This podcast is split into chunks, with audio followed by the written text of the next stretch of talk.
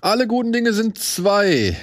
Und vielleicht werden es sogar 23, denn wir heißen euch herzlich willkommen zu unserem Serienjahrenrückblick für das Jahr 2022.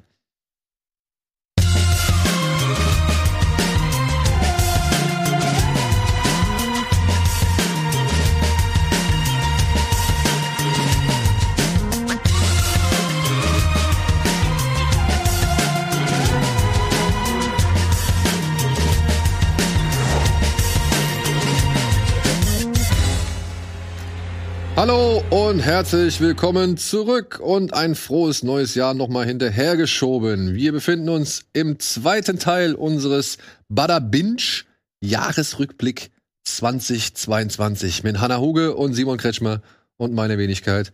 Wir hatten schon über die Plätze 10 bis 6 im letzten Jahr gesprochen. Wir können sie vielleicht sogar noch mal kurz einblenden als Erinnerung. Hm. Vielleicht ist ja ein bisschen länger her äh, und ihr könntet es vergessen haben. Ja, also ich war bei Peacemaker auf Platz 10, äh, The Boys auf Platz 9, Winning Time auf 8, We Own the City auf 7 und wir haben noch nicht gesprochen über House of Dragon, das ich auf Platz 6 gepackt habe. Aber weil Johanna gesagt hat, das habe ich auch noch in der Liste, haben wir da nochmal gewartet. Und Johanna hat dann auch nochmal The Boys, Station 11, auf das sie uns sehr neugierig gemacht hat. Mhm. Äh, ja, den nächsten Titel den hat sie mich nicht so neugierig gemacht. Und über Euphoria Staffel 2 auf Platz 7 müssen wir auf jeden Fall nochmal reden, warum das nur auf Platz 7 gelandet ist. Und Industry, der gute Laune-Tipp, auf Platz 6. So, und damit wären wir bei Simon, der und wir müssen uns an dieser Stelle einmal entschuldigen. Wir sind hier wirklich im unmittelbaren Anschluss an die letzte Folge, haben wir das hier aufgezeichnet. Deswegen konnten wir noch nicht korrigieren, dass Ach, nicht auf der 10 egal. Succession ist, sondern was war auf der 10? Ähm, ich äh, Doom, Patrol. Doom Patrol und, und dann Schrägstrich äh, 1899 Schrägstrich Peacemaker. Worüber wir gar nicht gesprochen haben, außer, außer Peacemaker. Ja, ich habe nur kurz, ich habe es kurz erwähnt. Dann auf Platz 9 The Rehearsal. Platz 8 hattest du auch was anderes gesagt, ne? Äh, nö, Platz 8 war Andor. Ihr habt mich nur nur übergangen, aber das war auch okay, weil äh, ich ja über andere auch schon gesprochen habe. Also ähm, das war schon richtig so. Okay, dann Platz 7 The Bear, da reden wir auch nochmal drüber, genauso wie über Better Call Saul Staffel 6 auf Platz 6. So, und jetzt geht's in die Top 5, Freunde. Wer möchte den, den Einstieg machen? Auch fange ich mal an, weil ich weiß genau, dass du das, glaube ich, auch hast, Hanna. Und zwar White Lotus ist bei mir auf der 5. Die zweite Staffel? Ja, jetzt die zweite Staffel, genau. Also äh, war ja schon auch letztes Jahr die erste, war für mich ein absoluter Überraschungserfolg. Ist eine Serie über ein ähm, Urlaub, äh, Urlaubsort, ein, ein Hotel, eine Hotelkette. Und jede Staffel spielt an einem anderen Ort mit einem anderen, mit einer anderen Besatzung, außer, oh Gott, ich will nicht Stiflers Mom sagen. Jennifer Coolidge. Jennifer Coolidge. ähm, die, äh, die jetzt in der zweiten Staffel auch auftaucht. Äh, sie ist äh, ja die schon aus der ersten Staffel bekannte äh, ja, sie ist Multimillionärin und ähm, aber komplett auch also ein bisschen durch, ähm, aber ja wird hier halt auch wieder in ein äh, eine Mischung aus Drama. Es ist teilweise auch Comedy und dann ist es aber auch einfach nur so Oh, kompensiertes Urlaubsfeeling. Also man hat viel von dem, wo man sagt, ah, das ist aber auch schöne Location. Ah, da wäre ich jetzt aber auch gerne. Ah, das würde ich jetzt auch gerne essen. Und gleichzeitig hast du aber diese absurden äh, Persönlichkeiten, äh, die alle zusammengeworfen werden. Und das Schöne hierin ist, dass man also wirklich eine andere Dynamik hat als beim bei der letzten Staffel. Äh, insofern gefällt mir das auch gut, dass man nicht einfach Dinge wiederholt hat, obwohl eine Figur eben wieder da ist, die eine wunderschöne, also die wirklich, es ist die ganze Staffel wird auch zum Teil getragen äh, von Jennifer Coolidge? Jennifer Coolidge. Ich, will einfach nicht Steve Mom sagen. ähm, und hat ein wunderschönes Finale und äh, man schreit den Fernseher an. Es ist wirklich äh, lohnenswert. Und äh, hier sehen wir zwei, auch der Hauptfiguren, das sind zwei äh, junge Frauen, die sich so ein bisschen als Prostituierte verdienen in diesem, äh, in dieser Hotelanlage und mehr oder weniger mit allen, fast allen männlichen äh, Schauspielern bzw. Figuren Kontakt haben. Ah, ich, ich, das Schöne an der Serie ist ja, dass man von Anfang an weiß, es wird Tote geben. Äh, man weiß ganz in der ersten Folge, ganz am Anfang schon, okay, es wird eine Leiche mindestens geben. Und dann sitzt man natürlich so die ganze Zeit wie Columbo davor und denkt sich, wer könnte es sein? Nur bei Columbo weiß man es von Anfang an. Hier äh, hat man dann immer, je nachdem, was passiert, und es wird immer wieder in der äh, Serie so thematisiert, äh, dass man denkt, das ist es jetzt. Das ist der Grund, warum die Person dann am Ende stirbt. Und es kommt dann doch ganz anders, als man denkt. Und das ähm, möchte ich der Serie wirklich vorhalten, dass sie das gut gemacht hat, immer diese Red Herrings irgendwo auszulegen und generell einfach das Gefühl zu vermitteln, dass man als Zuschauer schon weiß, worauf es hinausläuft. Und dann verläuft es doch ein bisschen anders als gedacht. Ähm, es ist eine schöne Serie. Ich möchte sie einfach nur feiern, weil sie mir ähm, echt was gibt. Ich gucke die super gerne mit meiner äh, Freundin und dann ja sitzt man halt da, redet über die Figuren und über die Entwicklung. Und äh, es geht halt viel um auch natürlich Beziehungen, Fremdgehen, ähm, äh, Dinge, die halt, sag ich mal, im Urlaub eigentlich äh, nicht Thema sein sollten, aber es dann oft doch sind, wenn man äh, mit den falschen Leuten in den Urlaub fährt. Prostitution. Es, ja, ja es, na, das vielleicht nicht. Das ist die eine Sache, wo ich die ganze Zeit denke, das ist ein bisschen unrealistisch. Die hätten die doch schon längst rauswerfen können. Weil, weil von Anfang an hat die, ähm, die Managerin des Hotels überhaupt keinen Bock auf diese beiden äh, jungen Mädels, weil sie grob schon weiß, was, was bei denen abgeht. Und die ganze Zeit denke ich, schmeiß sie doch endlich raus, schmeiß sie raus. Aber stattdessen bleiben sie halt bis zum Ende und lösen sehr viele von den Problemen eigentlich erst aus. Wobei man sagen könnte, die Leute haben die Probleme Probleme ja auch mitgebracht. Wenn überhaupt, stellen sie sie nur äh, äh, dar. Äh, und naja, also ich, allein schon wegen dem tollen Finale und irgendwie einfach Momenten, die mir für immer im Gedächtnis bleiben werden. Wirklich insbesondere eine Szene, wo das ganze Internet sich aufgeregt hat. Das fand ich äh, am schönsten, mir nach dem, nach dem Finale mir die Reaktion des Internets anzugucken. Ähm, also ich, ich mag das sehr. Ich, mir hat es wirklich gut gefallen und ich feiere das, weil es ein frischer Wind ist, ein frischer Urlaubswind. Wie äh, groß oder beziehungsweise wie ist das Verhältnis von Aubrey Plaza im, im Rest? Also ist es genauso wie, wie der Murtley Bart, Bartlett, der, der, Der Concierge des ersten Ach so, Hotels? nee. Er fehlt auch ein bisschen. Also Mhm, so eine. Figur fehlt, das merkt man. Ähm, die Managerin hier hat ein komplett anderes Ding sozusagen, mit dem sie ähm, äh, sich ähm, durch diese Folgen beschäftigen muss, ja. Ja, nee, ja, also es ist, sie ist halt nicht, sie ist eine ganz andere Figur, sie hat ganz andere äh, äh, Themen, ne? Und äh, vor allen Dingen geht sie auch mit den Mitarbeitern anders um. Also das meine ich, man hat jetzt nicht dasselbe einfach kopiert mit einer weiblichen Managerin, sondern da, das ist wirklich eine ganz eigene Geschichte. Und am Anfang dachte ich, es ist ein Fehler. Aber ich habe mich dann auch an diese Managerin doch sehr, äh, sehr gewöhnt und fand sie dann irgendwann auch gut. Aber es fehlt ein bisschen diese eine Figur, die auch so ein Comic Relief ist, wie eben in der ersten Staffel. Ich finde, es fehlt auch so ein bisschen die Seite der Mitarbeitenden. Also Ja, ich fand das bisschen, eigentlich genau. ganz schön in der ersten Staffel. Ja. Und jetzt haben wir es halt weniger, weil ich auch ihre Rolle nicht so mochte oder nicht so viel Zugang hatte am Anfang. Ich finde auch am besten eigentlich der ganzen Staffel ist Aubrey Plaza, meiner Meinung nach. Mhm. Äh, Auch ein schwieriger Charakter, absolut.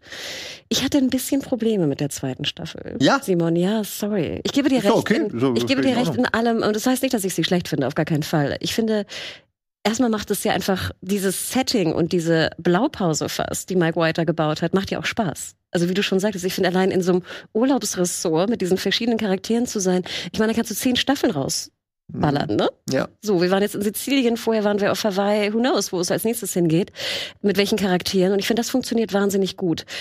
Es sind sieben Folgen statt sechs. Ich finde, es ist auch nicht auch eine zu viel.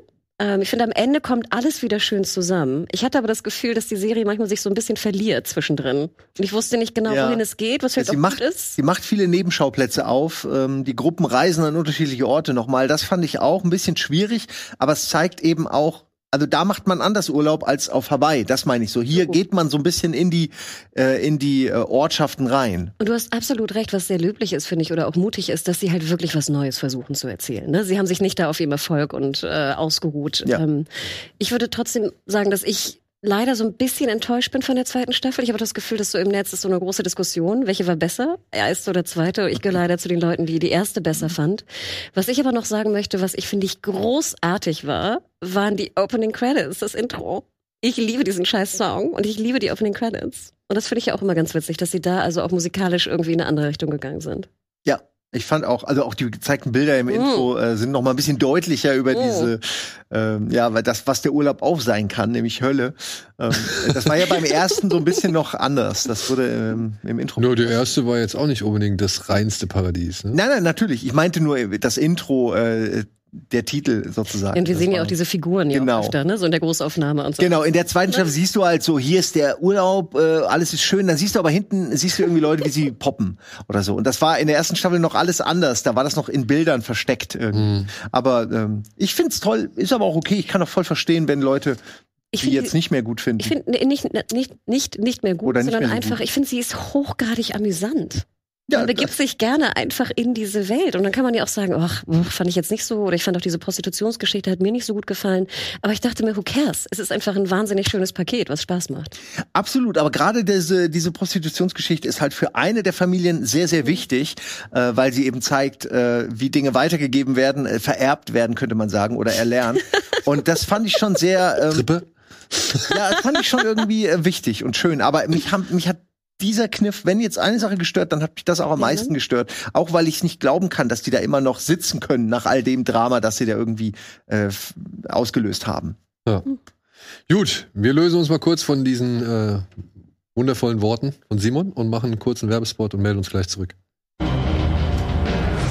So, da sind wir wieder zurück. Und ja, wenn du möchtest, darfst du gerne deinen Platz 5 Sehr präsentieren. Ich habe eine Serie mitgebracht, die, glaube ich, ich. Ist es jetzt das dritte Mal, dass ich hier sein darf? Habt ihr mich das dritte Mal eingeladen? Ich Ich glaub- glaube, oder? I don't know. Das insgesamt dritte Mal? Nee, zu Nein. dem Jahres. Ach so, das kann gut sein, ja. Weil ich habe eine Serie mit, die ich, glaube ich, jedes Mal mit hatte. Und zwar For All Mankind. Und ich kann, ich glaube, ihr habt es noch nicht gesehen. Nein, ich habe gerade eben die Liste gesehen, wo, wo du mir letztes Jahr schon diktiert hast und ich habe es leider nicht geschaut. Also, ich sage es jetzt nochmal. Es wird ein Running Gag. For All Mankind, Staffel 3. Ach, wir sind weiterhin in der alternativen Zeitlinie. Wir streiten voran. Wir sind schon in den 90ern angekommen. Dudes, als wir angefangen haben zu reden, waren wir noch in den 60ern. Jetzt sind wir also in den 90ern. Und es ist trotzdem weiterhin immer noch fantastisch. Jetzt geht es natürlich um den Mars. Also die Aktualität von For All Mankind ist auch noch gegeben. Wir haben jetzt einen Wettlauf mit den Amis gegen die Russen, gegen Investor, gegen einen Investor. Also es hat wirklich sehr, sehr viele Bezüge natürlich auch zu unserer Welt. Es sind weiterhin fantastische Charaktere, vor allem natürlich auch die Frauenrollen. Wir denken an Ronald D. Ronald D. Moore, der einfach das sehr, sehr gut kann, die weiterhin auch einfach wirklich fasziniert sind, äh, faszinierend sind. Wir haben Liebe, wir haben, wie gesagt, hier Weltraummission, wir haben vielleicht noch andere Mächte, die da eine Rolle spielen. Wir haben hier Vater-Stiefsohn-Geschichten, wir haben Attentäter, was vielleicht auch nicht so gut funktioniert. Aber es ist ein unfassbar spannendes Paket, wo ich einfach jedes Jahr denke, ich finde, die Serie macht es einfach wahnsinnig gut, weil es so diese perfekte Mischung von Drama, Spannung, Weltraum, so einen kleinen Weltraumfix da, wie gesagt, mit reintut. Die Mars-Geschichten sind verrückt, die Actionsequenzen sind verrückt. Ähm, äh, die- For All Mankind, ihr müsst einfach da mal reinschauen. Ihr müsst, wie gesagt, drei Folgen durchhalten, weil die ersten beiden wirklich ein bisschen langweilig sind, da muss ich ganz ehrlich zugeben. Aber nachher kommt da so eine Entwicklung und so eine Aktualität und sie, sie gehen halt immer weiter. Das finde ich ja auch so toll. Sie ruhen sich auch nicht auf auf dem, was sie haben, sondern sie drehen das Rad immer, immer, immer wieder weiter. Ach, sorry, jetzt bin ich ganz außer Atem. Also Ja, For All ich dir- Mankind, wirklich. Wenn ich dir zuhöre und gerade auch aufgrund der dritten Staffel, ich will mir das schon eigentlich angucken. Es ist irgendwie noch nicht passiert. Ja, äh, Glaub du, dir das? Du bist Ich ja immer mach- so begeistert davon. Das muss ja, da muss ja was dran sein. Ich hoffe. ich schäme mich immer wieder aufs Neue. ich hoffe. Aber ich hab's fest vor. Wirklich, ich hab's fest vor. Das Problem ist halt Apple. Also Apple Plus. Ich hab's halt nicht.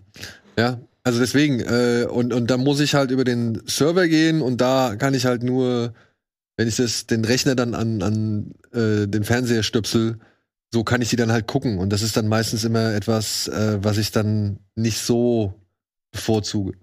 Weil es halt qualitativ auch nicht so geil ist. Also, das will ich halt einfach dazu sagen. Das sieht ja alles cool aus, was die da machen. Ich wollte gerade sagen, die Apple TV-Serien sehen ja alle fantastisch Ja. aus. Ne? Also ich glaube, budgetmäßig müssen wir uns da keine Sorgen machen. Aber ja, ich verstehe schon, was die, was die Nutzbarkeit, sage ich mal, angeht. Es ist schwierig, aber es gibt ja auch eine, ich glaube, auch eine App auf der PlayStation 5 und so. Also ich glaube, die, die App-Verbreitung ist ja mittlerweile auch gegeben.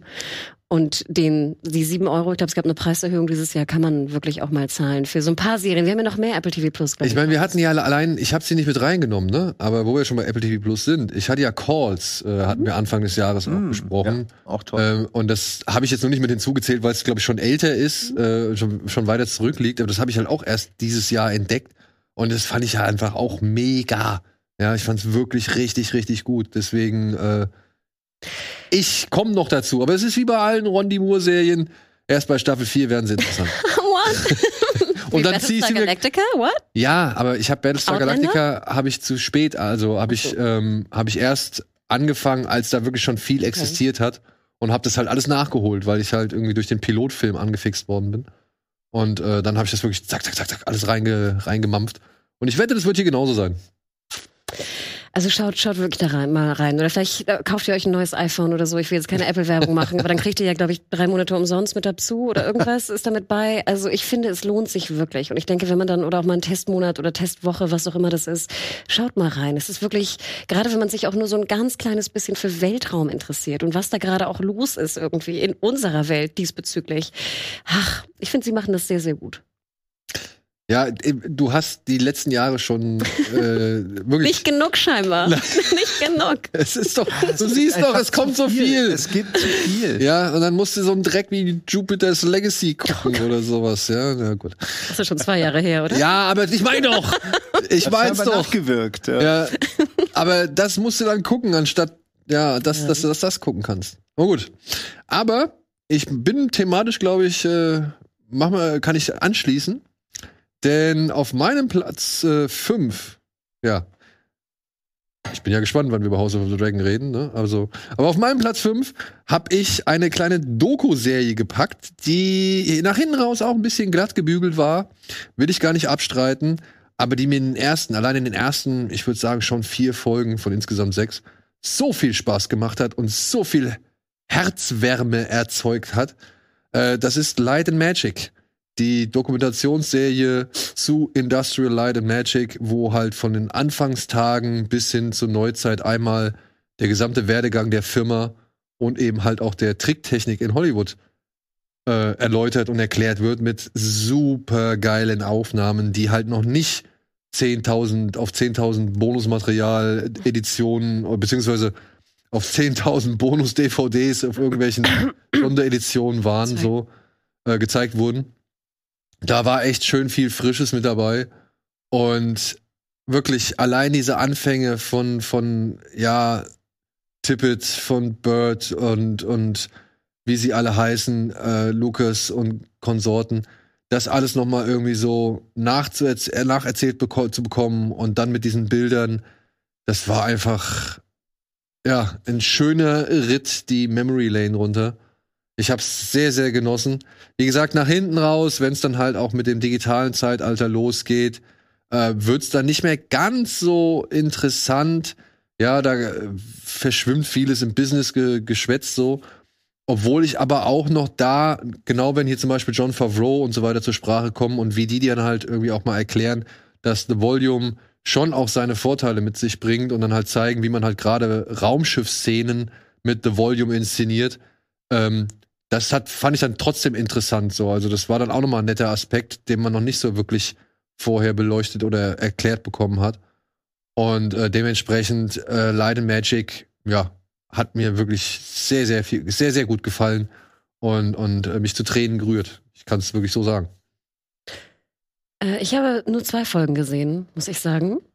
Ähm, aber ich finde auch, also gerade wenn man sich irgendwie für, für Filmtechnik oder Serientechnik interessiert, finde ich, sollte man auf jeden Fall reinschauen, weil es schon wirklich fasziniert ist, faszinierend ist, auch was, was diese Dudes meist zu Hause auch schon so gebaut haben in der damaligen Zeit. Also das fand ich immer ganz interessant, wenn man so deren Home-Videos sieht, wie dann einfach auch Effekte stattgefunden haben, was die zu Hause mit den Möglichkeiten fabriziert haben, war es ja, wo es ja wahnsinnig teuer war oder wie die sich connected haben jetzt in so einer Vor-Internet-Zeit über irgendein Magazin oder sowas. Ne? Also wie viel Liebe da einfach drin steckt. Und wie viele Sachen, die halt auch auf den Weg gebracht haben, die es vorher einfach gar nicht gab. Also so. Star Wars hm. hat so viele Techniken auch mit irgendwie ermöglicht. Und das alles selber gebaut. Ja. Ich finde es ja auch immer so faszinierend, dass dann gut, wir wissen nicht, wie es geht oder so, dann bauen wir mal irgendwie was zusammen, ne? Und dann auf gut Glück hoffentlich funktioniert es irgendwie. Also das, das ist schon diese, diese Liebe, die da drin steckt und der Eifer und auch der, der Schweiß, ne? Wie viel Zeit, also und Arbeit da einfach drin steckt.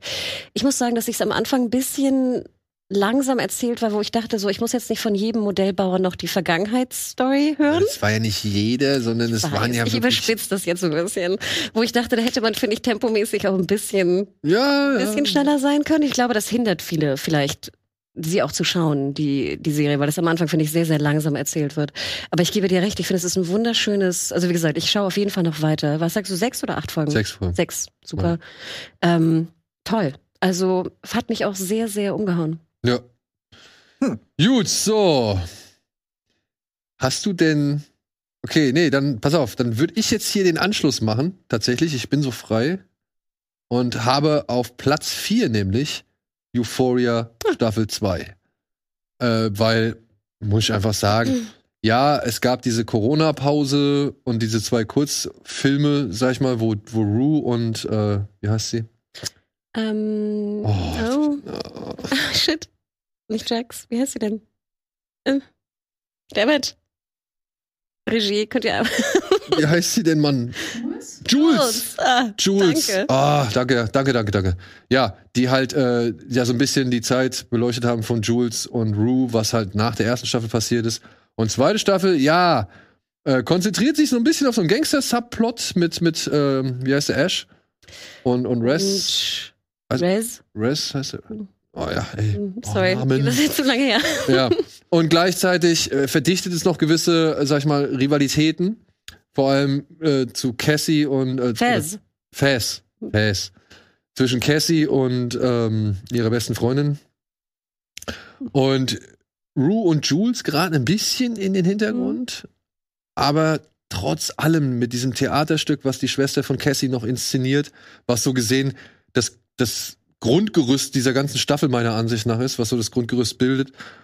Äh, also was Sam Levinson da gemacht hat, äh, wieder mal, finde ich inszenatorisch Bombe. Und, und von den Ideen her und auch von der Intensität her, das ist wirklich hart. Ja, mag sein, dass es vielleicht ein bisschen verwerflich oder, oder kritisierbar ist, dass man da sehr viele junge Darstellerinnen in, in Sexszenen schmeißt und sehr freizügig in Sexszenen schmeißt. Und vielleicht das auch, naja, so eine Zendaya und eine, wie heißt die, Sweeney, ähm, dass die halt natürlich schon etwas, äh, wie soll man sagen, anderen Körpermaßen entsprechen oder beziehungsweise sehr gleichförmig den Körpermaßen entsprechen, als halt eben nur eine Darstellerin, die jetzt inzwischen aus der Serie auch, glaube ich, rausgeschmissen worden ist, weil sie äh, Beef Cat. mit Hm. äh, Sam Levinson hatte so, also, obwohl die hat auch eine geile Szene, wenn da diese ganzen Influencer um sie rumstehen und sie halt zulabern irgendwie, was sie denn machen soll und sich irgendwie ändern soll. Das, das waren schon, äh, das waren coole Momente einfach. Und, und wirklich dieser Monolog der Mutter, herzzerreißend. Ähm, die, dieser Auftritt von Cassie bei dem Theaterstück, fantastisch. Also da waren wirklich so viele einzelne kleine Highlight-Momente drin. Ähm, großartig, dass man das halt mit Staffel 2 äh, noch mal irgendwie auf so einem Niveau halten kann, fand ich erstaunlich. Und ich bin gespannt jetzt, äh, wie es weitergeht, weil stehen ja nicht die besten, also steht ja nicht unter den besten Sternen so. Schön, dass du es mitgebracht hast, weil ich glaube, es gab auch viel Diskussion. Ich glaube, viele fanden die zweite sogar fast scheiße. Ich habe das Gefühl, ich habe auch sehr viel Negatives gehört über die Staffel. Und ich finde auch, die Sachen, die du auch kritisiert hast, man kann viel kritisieren über die Staffel. Und trotzdem finde ich dieses ganze Paket, die Schönheit in der Inszenierung, die Euphoria mir gibt, gibt mir keine andere Serie. Dieses Audiovisuelle, was da transportiert wird, ich finde, es ist teilweise so berauschend. Und gerade, wie du sagst, was man alles hört, was am Set vorgefallen ist, wie lange teilweise eine Folge gedreht wurde. Man spricht ja, dass es teilweise irgendwie 10, 20 Drehtage waren für eine Folge oder sowas. Kann ich mir auch gut vorstellen, weil es einfach so wahnsinnig gut teilweise aussieht, was da auch genau mit den vor allem weiblichen Darstellerinnen passiert ist. Ich finde, es war auch sehr wenig Jules, das hat mich auch gestört. Genau, Cat wurde fast komplett vergessen. Da sind so viele Sachen, die man kritisieren kann. Und trotzdem fand ich auch persönlich dieses Theaterstück-Idee fand ich fantastisch. Und ich habe das so abgefeiert und ich hatte so viel Freude damit. Ich habe noch so lange drüber nachdenken müssen. Und diese Art der Unterhaltung, wenn wir es mal so nennen, gibt mir auch, glaube ich, nur Euphoria. Auf diese Art und Weise. Und da muss ich sagen, ich fand die fantastisch und toll, die Staffel. Ja. Und ich finde, sie ist auch absolut sehenswert. Auch gerade vielleicht mit ihren Fehlern. Ich finde ja auch immer ganz schön, wenn da so ein paar Fehler drin ist, wo man über nachdenkt und sagt, boah, fand ich das jetzt wirklich gut oder war es vielleicht doch irgendwie grenzwertig oder hätte man das anders machen sollen? Also ich fand es ein Highlight. Und du hast mich gefragt, genau, ich hatte es auf der 7, glaube ich. Ich hätte es auch höher hingepackt. Vielleicht habe ich mich da auch zu sehr irgendwie von dem ganzen Wirbel und so, was da draußen irgendwie äh, grasierte, irgendwie blenden lassen. Aber ich fand es auch ein absolutes Highlight dieses Jahr. Du, und sie, also wenn man, wenn man der Serie eigentlich nichts ab, absprechen kann, die hat Eier. Also sie zeigt halt wirklich Sachen, die man ja eigentlich auch gerade als Eltern nicht sehen will. Und zeigt dann aber auch eigentlich, wer wirklich die Mitschuldigen an der ganzen Sache sind, nämlich die, die es nicht sehen wollen, also die Eltern. Und ich mochte zum Beispiel auch die Folge, ich glaube, es war die dritte, wo wir in den Vater gehen. Ja, Die Folge fand ich eigentlich, war eine meiner Lieblingsfolgen. Also ey, und wenn, wenn er da im Flur steht und erstmal die Rundumschelle verteilt, beziehungsweise seine Körpersäfte irgendwie äh, fließen lässt. Ähm, Also, großartig. nein, Euphoria. Also, ja, Wahnsinn. Ja. Wahnsinn. Das ist mein Platz 4. Uh. Ein guter Platz. Simon. Gerade überlegt, äh, ich habe die zweite Staffel noch nicht geguckt, äh, kann dazu äh, nichts sagen, fand natürlich die erste auch toll und werd, werd die mir jetzt auch, habe sie auch gerade nochmal aufgeschrieben. Ey, man musste, halt also wirklich, musste gucken. Die ist, Ja, ich war, meine Freundin hat die schon geguckt und dann, dann Wie war fandst du die denn? Hm? Fandst du die gut? Ja, ja, sie liebt die Serie. Deswegen, aber sie hatte irgendwie dann ohne mich weitergeguckt und dann war ich so, hm, okay. Und alleine kam ich dann irgendwie nicht dazu. Aber ist vielleicht auch besser, wenn so viele nackte Frauen dazu sehen, da gucke ich alleine. jo. Und nackte Männer? Auch Nackte Männer auch. Geil. Jede Menge. Jede Menge. Ja. Also man sieht vor allem hier, wie heißt der Football-Jock, der, der, Ja, ich, komm, ich bin gerade mit dem Namen, bin ich heute Mann, schon. ey, Nicht Eric? Heißt der Eric? Nee. nee, nee, nee, aber er ist nicht mehr, aus, auch nicht mehr so präsent. Was ich aber okay finde. Ja, weil er hat sich ein bisschen ausgereizt. Mhm. Ja. Aber Voll. trotzdem, auf der anderen Seite muss man ja auch sagen, das ist eigentlich ein gemeingefährlicher Psychopath. Natürlich. Und dass da nicht mehr so richtig drauf eingegangen wurde. Ich hoffe, ich hoffe, in der nächsten Staffel erlebt er noch so einen richtigen Breakdown oder so und explodiert einmal richtig, dass der aus dem Verkehr gezogen wird, weil den darfst du ja eigentlich nicht auf die amerikanische Gesellschaft Mhm. loslassen. Meiner Ansicht nach. Aber es ist auch zu spät, weil von dem sind noch mindestens eine Million Klone unterwegs. Und äh, die werden halt auf die Gesellschaft losgelassen. Aber gut. Ja. Simon, Platz 4. Ja, ich nehme was, wo ich weiß, das wird euch auch gefallen. Severance, eine Serie, du hast es in der letzten Folge schon angedeutet, wo es auch um äh, das Büro geht. Die Frage ist nur, was für ein Büro? Um was geht es in, in Severance? Man kann es nicht so hundertprozentig sagen, auch nach der ersten Staffel immer noch nicht so ganz.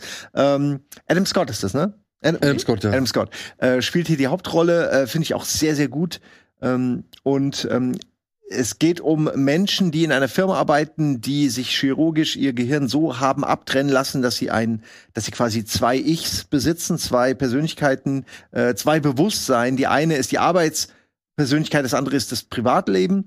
Und das ähm, klingt erstmal wie eine, wie eine coole Idee, zeigt dann aber auch ganz gut, äh, zu welchen Problemen es führt und vor allen Dingen, was damit ähm, vom ja von der Industrie quasi gemacht werden kann mit diesen Fähigkeiten, dass man nämlich einfach Leute mehr oder weniger äh, gefangen halten kann im Büro und auch sämtliches Wissen, was in diesem Büro geteilt wird, immer innerhalb äh, der Firma bleibt. Es geht dann auch natürlich um das Ausbrechen aus diesen ähm, auch au- aus diesen Regeln, aus dieser ähm, Bubble der Firma, denn das ist ja klar, die Arbeitsperson ist ja nur am Arbeiten. Und klar, die Freizeitperson hat's sehr, sehr gut, denn die muss nicht viel machen, die kann den ganzen Tag irgendwie äh, abhängen, erinnert sich ja auch nicht an die Arbeit und muss nichts machen. Aber ähm, äh, derjenige, der eben in diesem seltsamen Job, der ja auch ein bisschen undefiniert daherkommt, ganz seltsame Dinge von einem abverlangt, ganz eigene komische Regeln hat, die fast an, an einen Kult oder eine Sekte erinnern und weniger an, ich sag mal, Amazon oder so. Ähm, das ist schon interessant gemacht, wie dann diese zwei Persönlichkeiten entstehen, die aber in derselben äh, in derselben Person äh, vereinigt werden und auch versuchen zu kommunizieren, in irgendeiner Form eben rauszukriegen, äh, was hier vor sich geht. Und dann natürlich auch noch die Leute, die im Büro wichtig sind, auch in der realen Welt natürlich auch noch mal ein Echo haben. Und das äh, hat mir sehr, sehr gut gefallen, weil man rätselt so mit und dann gibt's dann halt irgendwie die, was ist die Pancake Party, die Waffelparty. Und es sind so Geschichten, wo du irgendwie denkst, okay, ähm, worauf soll es abzielen? Was, was will mir die, die Serie eigentlich erzählen? Und so richtig weiß ich es immer noch nicht. Und das finde ich auch toll. Oh, was denn? Ich hab's, ich Hab hab ich schon was nicht gespoilert? Nein, nein, nein, nein, hab- nein. ich wollte auch nicht Du hast, nein, nein, nein. spoilern. Okay. Du hast noch nichts Uh. gespoilert. Ich habe sie halt nur nicht mit Es in die Liste genommen, weil ich halt noch nicht fertig geschaut habe. Ja. Also es geht ja gar nicht um die Sachen, die da stattfinden, sondern was es mit den Leuten Hm. macht. Und ähm, ich fand äh, vor allen Dingen schön, dass man ähm, dann auch andere Abteilungen mal gesehen hat. Mhm. Und äh, das habe ich mir immer gewünscht ab der ersten Folge, dass man mehr über dieses Büro erlebt. Und äh, das haben die dann auch äh, bis zum Ende der Staffel umgesetzt. Und es ist einfach, wie gesagt, ganz toll. Hat so einen melancholischen Style und gleichzeitig ist es auch ein bisschen depressiv. Gleichzeitig kann man vieles nachempfinden. Also viele fühlen sich auf der Arbeit manchmal wahrscheinlich so, äh, wie es hier abgebildet wird, obwohl es hier ein Extremfall ist natürlich. Und ich mag alle Figuren, ich mag ähm, dieses Mysteriöse dahinter, das, das gefällt mir total gut. Ja, ich muss auch sagen, ich habe halt leider, ich glaube bis Folge Tolles 5, Intro auch, ganz schönes Oh, Intro meiner Wahnsinn. Ansicht nach. das Intro ist sehr. wirklich Hammer. Ja. Ich habe bis Folge 5, glaube ich, geguckt und äh, Nicht weiter? Nein, Simon. Naja, Deswegen habe ich es nicht mit in die Liste genommen. kannst du nicht einfach so droppen. Was denn? Ich hab die Hälfte geguckt. Ja, was soll, was soll ich denn machen? Nein, ich muss ja leider ja, noch andere Sachen schauen. Kannst du denn eigentlich weniger schlafen? Oder brauchst du denn wirklich so viele Kinder? Frag mein zweites Ich. Frag den, der hier durch die Tür geht gleich, äh, der da rauskommt. Genau, frag den Auti. Ja, genau, Audi und Inni, genau. Ähm, würdet ihr denn diese Idee mit euch machen lassen? Ich dachte am Weil Anfang, darüber denkt man viel nach. als ich das erste Mal von dieser Idee gehört habe, der Serie, dachte ich, ach, eigentlich nicht so verkehrt. Danke, danke, dass du das sagst. Denke ich nämlich auch. Ich finde, das ist auch der erste Moment. Du denkst so, Gott, wie geil wäre das, dass ich dann ein Privatleben hätte, wo ich nicht über die scheiß Arbeit nachdenken Ja, aber muss. Und ich habe wie so ein, und ich habe wie so ein, es klingt jetzt so ein bisschen gemein, aber ich habe wie so einen Arbeitssklaven, der halt den halben Tag einfach irgendwas macht und mich damit in Ruhe lässt und ich darüber nicht mehr nachdenken muss nachher. du bist- Aber die ja Serie auch, zeigt ja. dir dann, wie scheiße das Genau, eigentlich ist. wie Und das- super scheiße das Ja. ist und was dann halt wirklich mit deinem Inni da passiert. Also, Ja. äh, uh. Weil ich finde diese, also für mich ist die absolute, ich kriege gerade Gänsehaut, diese absolute Horrorvorstellung ist, da, wenn die Innis in den äh, Aufzug gehen sozusagen und dann einfach da wieder landen. Das heißt, du, du kannst nicht entkommen. Du gehst raus und aber deine Erinnerung setzt dann erst wieder ein, wenn du eben wieder da bist. Das heißt, du bist nur am Arbeiten. Du, du kannst dieses kalte Licht auch und alles, diese, Ja, wenn du hast du keine Fenster. Der absolute Albtraum, da zu arbeiten und zu leben. Vor allem, was ich so krass finde, und ich glaube, es ist kein Spoiler, aber was würde passieren, wenn dein Inni sich verletzt? Und du jetzt als Auti auf einmal halt die Verletzung siehst Genau. und denkst, was passiert da eigentlich drin? Und das finde ich auch. Und das finde ich macht die Serie sehr genial, dass du am Anfang wirklich mit dir selber haderst und denkst, so, oh Gott, ist das nicht die, vielleicht die Erfindung des Jahrhunderts? und nachher, nein, natürlich nicht. Und ich würde dir auch raten, ganz ehrlich, ich finde die Se- ich hatte Probleme am Anfang so ein bisschen reinzukommen. Also den Gedanken hatte ich, ich fand es sehr langsam und dieses Mysterium und so ging mir manchmal auch ein bisschen äh, gegen den Nerv. Wir haben ja noch so einen anderen Charakter anfangs, der einge, eingeführt wird. Aber ab Folge 4, 5 war ich zum Beispiel komplett drin und finde auch die zweite Hälfte besser als die erste. Ich finde, die hat wahnsinnig viel Spannung nachher. Ja, so- Super viel Tempo, wie du schon sagst. Da kommen dann mehrere Abteilungen, da kommen andere Twists noch mit rein. Auch in der Auti-Welt kommt da sehr viel noch äh, hinzu. Und ich fand gerade toll, dass, wie gesagt, also die zweite Hälfte hat mir noch sehr viel besser gefallen. Nicht, dass die erste mir nicht gefallen hat, aber sie hat mir besser gefallen. Und ich habe es auch auf Platz 4, genau wie du. Ich fand's super. Und freue mich auf die zweite Staffel. Ah, du hast auf Platz 4. Also das heißt, wir haben jetzt zwei Fliegen mit einer Klappe geschlagen. Ja, sogar hier, wie heißt es, Platzbuddies sind. Ja. Das ist doch schon mal gut. Das ist doch schon mal gut. Und ganz ehrlich, auch jetzt, wer alles gecastet wurde für die zweite Staffel. Also wir haben da ja auch so irgendwie Gwendolyn Christie zum Beispiel, wo ich dachte, okay, sehen wir sie jetzt nicht nur bei Netflix-Produktionen, dann irgendwie John Noble. Also da sind ganz viele Leute mit dabei. Und ich frage mich, was wird noch alles aufgemacht? Ja, fängt allein. Allein das Zusammenspiel von John Totoro und Christopher Walken. Äh, Genau, aber jetzt kommen noch neue Leute mit rein. Ja, ich guck's ja. Ist aber halt Ja, auch, ne? Äh, Apple, ne, oder? Ja. Ja. Ja, siehst du, und das war halt auch wieder so eine Hürde. Und eine Stunde sind die, glaube ich, lang. 56, 58. Muss man aber sagen, ne? Also viele Serien haben jetzt gerade so die Stunde für sich entdeckt, Mhm. ne? Also beziehungsweise ich habe viele Serien gesehen, die immer mit diesen Stundenfolgen umher, also Ja, das war ja früher eigentlich immer so ein HBO-Klassiker, ne? weil du keine Werbung brauchst, ne? sonst Ja. bist du 43 oder 45. Und jetzt manchmal wünsche ich mir, wir kommen noch auf eine andere Serie, glaube ich, heute zu sprechen, wo ich mir wünschte fast, es wären 43er und nicht 57er. Hm. Hm. Okay, das heißt vier and Magic, Severance, Severance. Severance. Dann mach du doch mit Platz drei weiter. Oh, jetzt sind wir hier, jetzt sind wir auf dem Treppchen. Ich glaube, mein Platz drei ist das von dir angekündigte House of the Dragon. Na also, da wären wir doch bei House of the Dragon. Also ich fand sowieso auch dieses Jahr, wenn man so mal guckt oder überlegt, was ist eigentlich so passiert dieses Jahr in der Serienwelt, fand ich ja auch dieses äh, Fantasy Battle, wie wir es immer genannt haben, da im August, September zwischen House of the Dragon und äh, Rings of Power, fand ich doch sehr, sehr spannend. Beide wöchentlich, finde ich, was auch zur Spannung irgendwie beigetragen hat. Und ich guckte den Piloten von House of the Dragon und muss sagen, ich fand ihn super. Und ich hätte nicht gedacht, ich hätte nie für möglich gehalten, dass ich dieses Feeling von Game of Thrones jemals wieder fühlen Das könnte. gute Feeling. Das gute Feeling, das, das frühe Feeling, genau. Genau. Ähm, und ich hatte es und ich hatte es irgendwie sofort. Und klar, da sind auch, sorry, äh, da sind auch so ein paar Punkte drin, die ich irgendwie nicht so gelungen fand. Und es gab ein paar Entwicklungen, die vielleicht hätte man vielleicht anders machen können. Ich fand, das Tempo war sehr, sehr hoch, ne? Die Zeitsprünge, klar, kann man alles diskutieren. Insgesamt aber liebte ich in Anführungsstrichen diesen Montagabend, wo du wusstest, irgendwie jetzt ist House of the Dragon, dann ist irgendwie wilde Recherche, dann ist irgendwie, ich weiß nicht, Internetparty, wo alle irgendwie rum rummachen und irgendwelche Memes und irgendwelche Jokes und ich weiß nicht was. Und ich fand, es war fantastisch. Und ich finde, da hätte sehr viel schief gehen können. Und ich Mhm. finde, da ist sehr viel nicht schief gegangen. Da ist sehr viel richtig gemacht worden. Mhm. Also, und das, deswegen habe ich das, wie gesagt, das ist die eine der Überraschungen so, ja, wo ich dachte, hier wird ein Gefühl noch mal erzeugt, was ich schon längst verloren geglaubt hatte. So, mein Bedarf an Game of Thrones war eigentlich auch gedeckt, so, ne? Und auch, ich fand es ja immer schön, dass wir am Ende der neuesten Folge dann am nächsten Tag saßen wir zusammen und du warst ja auch schon mit dabei und wir haben ja dann immer schön rekapituliert und so. Und ich konnte mir so gar nicht vorstellen, ob das noch mal funktionieren kann, irgendwie, ob man da wirklich die gleiche, das gleiche Feuer noch mal hinbekommt, dass man sich wirklich jede Woche hinsetzen will, um halt dazu zu diskutieren, was man da gesehen hat. Und diese Serie hat's geschafft. Also wirklich ein, ein, ein längst verloren geglaubtes Gefühl wieder zu erzeugen, ähm, fand ich ganz stark. Und natürlich spricht auch vieles, sag ich mal, der, der, der Inszenierung äh, für sich, beziehungsweise es ist alles auf einem wirklich hohen Niveau mit tollen Darstellern. Äh, allein, ey, Paddy Constantine, ich meine, mit, mit Drachen und was weiß ich und Schlachten und so, ja, aber dieser Moment, wenn er da den, in den Thronsaal reinkommt und äh, zum Thron emporsteigt und Matt Smith hilft ihm dann die Stufen hoch, der hat sich auf jeden Fall in mein Gedächtnis gebrannt und der wird da auch noch eine ganze Weile bleiben, so. Ich war schon begeistert von Millie Alcott. Also, als sie da vom Drachen steigt, dachte ich mir auch, was für Druck lastet bitte auf ihr? Also, bei Patty Constantine, also ich würde ihr auch recht geben, fantastische Leistung, das ist ja schon ein gestandener Schauspieler. Ja, ja. Für sie jetzt, klar, sie hat irgendwie in zwei anderen Serien noch mitgespielt, aber waren ja wirklich immer kleinere Rollen.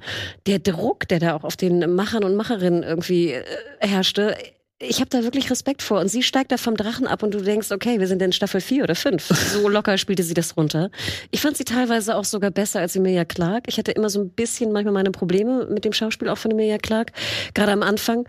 Ähm, aber ich fand, also das war wirklich, wirklich toll. Und Und dass die beiden jüngeren Versionen, Wahnsinn. dass die es geschafft haben, dass man da saß und sich dachte, oh, ich will die eigentlich wieder zurückhaben. Fand ich nämlich auch interessant, ja. Und ich würde jetzt eigentlich ganz gerne sehr viele Rückblicke auch noch sehen in der zweiten Staffel. Ja, ja. Und ich fand die, die zweiten auch cool. Also immer Darcy vor allem mochte ich auch sehr gern. Aber ja, Wahnsinn, wie du schon sagst, da hätte so viel schief gehen können. Ich ärgere mich jetzt auch, wo ich zuhöre und auch drüber nachdenke. Ich habe das irgendwie ausgeblendet, aber ich habe es auch sehr genossen. Gerade weil ich großer Matt Smith-Fan bin durch Dr. Who. ähm, ja, ist auch geil, weil er kann wirklich auch, er kann halt mega sympathische Mhm. Rollen, aber er kann halt auch Mhm. äh, so dieses super äh, Arschloch spielen, den man irgendwie, den man nie mit niemandem allein lassen würde in einem Raum. Ähm, ja, also ich will nur noch mal bestätigen, dass ich es auch äh, wirklich super finde. Ähm, ich ärgere mich richtig, dass ich das nicht in meiner Liste habe. Ähm, aber ja, so ist es halt manchmal. Aber wir haben es ja jetzt hier. Also das Ja, ja, aber man fühlt sich ja dann doch so, ah, ja, ja, okay, wenn er geht so die Liste durch, denkst du, okay, Andor hätte ich eigentlich auch dadurch austauschen können. Aber äh, ich bin einfach froh, dass es ähm, immer gute Exemplare für die ganzen Serien gibt, für diese Universen, ne, für Mhm. Game of Thrones Universum, Star Wars, später auch noch Star Trek bei mir. Äh, ich freue mich, dass die halt nicht ähm, scheiße geworden sind, sag ich mal. Nicht alle. Genau, also Es gibt Fantasy, es gibt Sci-Fi, Mhm. es gibt so, ne, Star Wars. ich meine, wir haben über Rings of Power jetzt halt noch nicht gesprochen. Ich schätze mal, es ist auch in keiner der Listen von, von uns Das ist nicht enthalten. mein Platz eins, nein. Welche? Was? Rings of Power. Äh, nee. Ja, also im direkten Nee. Vergleich, persönlich gesehen, persönlich gesehen muss ich sagen, hat House of the Dragon mich einfach mehr abgeholt. Das ist mehr die Form von Fantasy, die ich mag. Aber ich bin jetzt auch nicht wirklich hart gegenüber Rings of Power. Das war halt einfach nicht so meins. Beziehungsweise hat Ja. halt noch ein paar deutlichere Schwachstellen, die, die halt so den, den allerhöchsten Genuss verhindern. Und, und, oder beziehungsweise die allerhöchste Begeisterung. Ich fand es aber alles an allem, fand ich es schön, dass es diesen Gegenpol gab zu House of the Dragon. Und ich fand auch ganz witzig, dass ich dann irgendwie am neunten Freitag irgendwie nach der Ausstrahlung von Rings of Power dachte so, ach, jetzt hätte ich schon noch ganz gerne noch eine Folge. Also Ja. ich habe es dann irgendwann auch wieder vermisst, so. Siehst du? Und da dachte ich mir auch so, ja, dass wir so weit sind, dass wir einfach zwei, in Anführungsstrichen, gute, vielleicht sehr, sehr gute, je nachdem, wie wir es einschätzen, Fantasy-Serien haben, finde ich Wahnsinn. Und emotional hat mich House of the Dragon komplett abgeholt. Ich war emotional all in da drin. Ja, ja.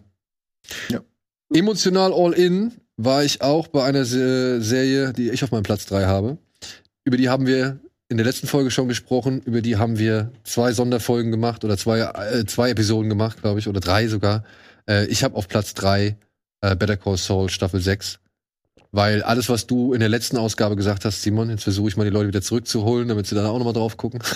Ja. Aber alles, was du gesagt hast, würde ich hier nochmal an dieser Stelle unterschreiben.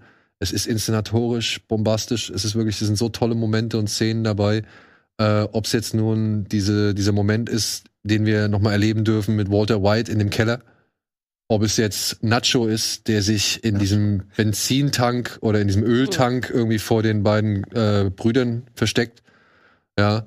Oder halt Lalo, der, Hallo. der halt wirklich den ganzen, die ganzen Tage über in so einem Gulli. Bulli hockt, ja, und irgendwie alles beobachtet und du raffst irgendwie, wie lang er schon da sitzt. Das sind alles so diese, diese typischen Vince Gilligan Entwicklungen oder äh, ja, Inszenierungen, die auf den ersten Blick immer irgendwie, naja, harmlos oder, oder unscheinbar oder sonst irgendwas wirken. Und nach sechs Staffeln, nee, fünf Staffeln Breaking Bad? Fünf Staffeln Breaking Bad. Breaking ne? Bad, ja. Ja, nach fünf Staffeln Breaking Bad, wo du es eigentlich besser wissen müsstest, weil du weißt, er hat diesen Trick schon mindestens 18.000 Mal gepult, so, ja. Also er hat wirklich schon so oft die, die, die Einstellungen gegeben, die halt sich im Nachhinein als was völlig anderes entpuppt haben oder halt im Nachhinein völlig anders aufgeladen worden sind.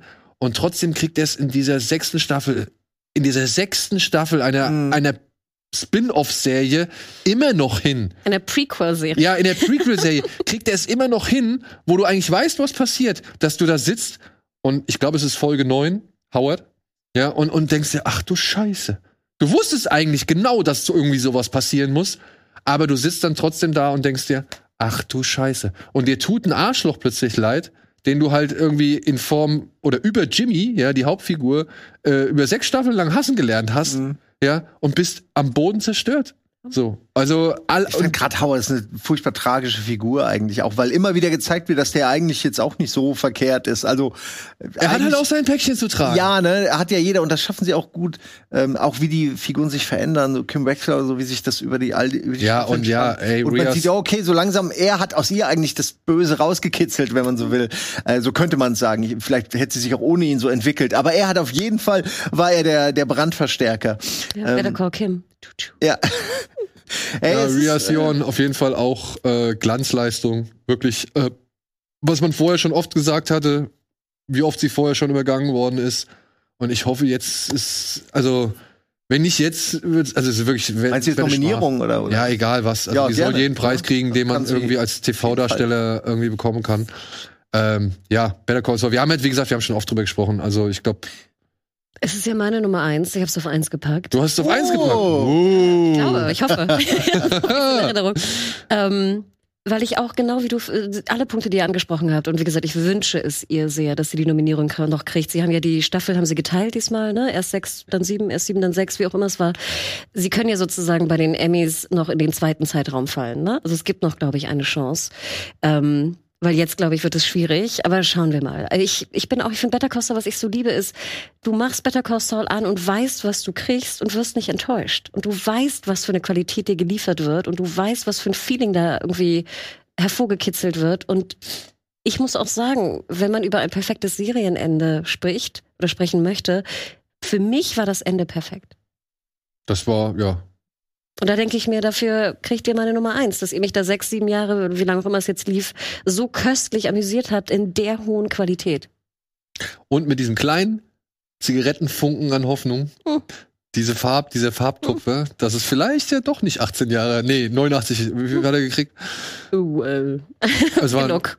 Es war genug, ja. Also vor allem, wenn einer, dann er. Wenn einer irgendwie einen Weg findet, rauszukommen auf einem juristischen Weg oder so. Obwohl, ich meine, auch dieses, wenn er da am Ende im Knast den, den Kuchen oder das Brot aus dem Ofen holt, so, ne, wo man vielleicht so glaubt, okay, das ist jetzt etwas, was er über die Jahre hinweg in diesem Cinnabon-Shop da nun halt vielleicht als kleine Leidenschaft ent entwickelt hat, so, und dann halt durch die ganzen Leute geht und alle sagen, Saul, Saul, Saul, Saul. Vielleicht ist er auch zufrieden, da wo er jetzt ist. Nee, das dachte ich auch. Ich glaube, so unglücklich ist er da gar nicht. Ja, Sorry, wenn ich das sage. Ja.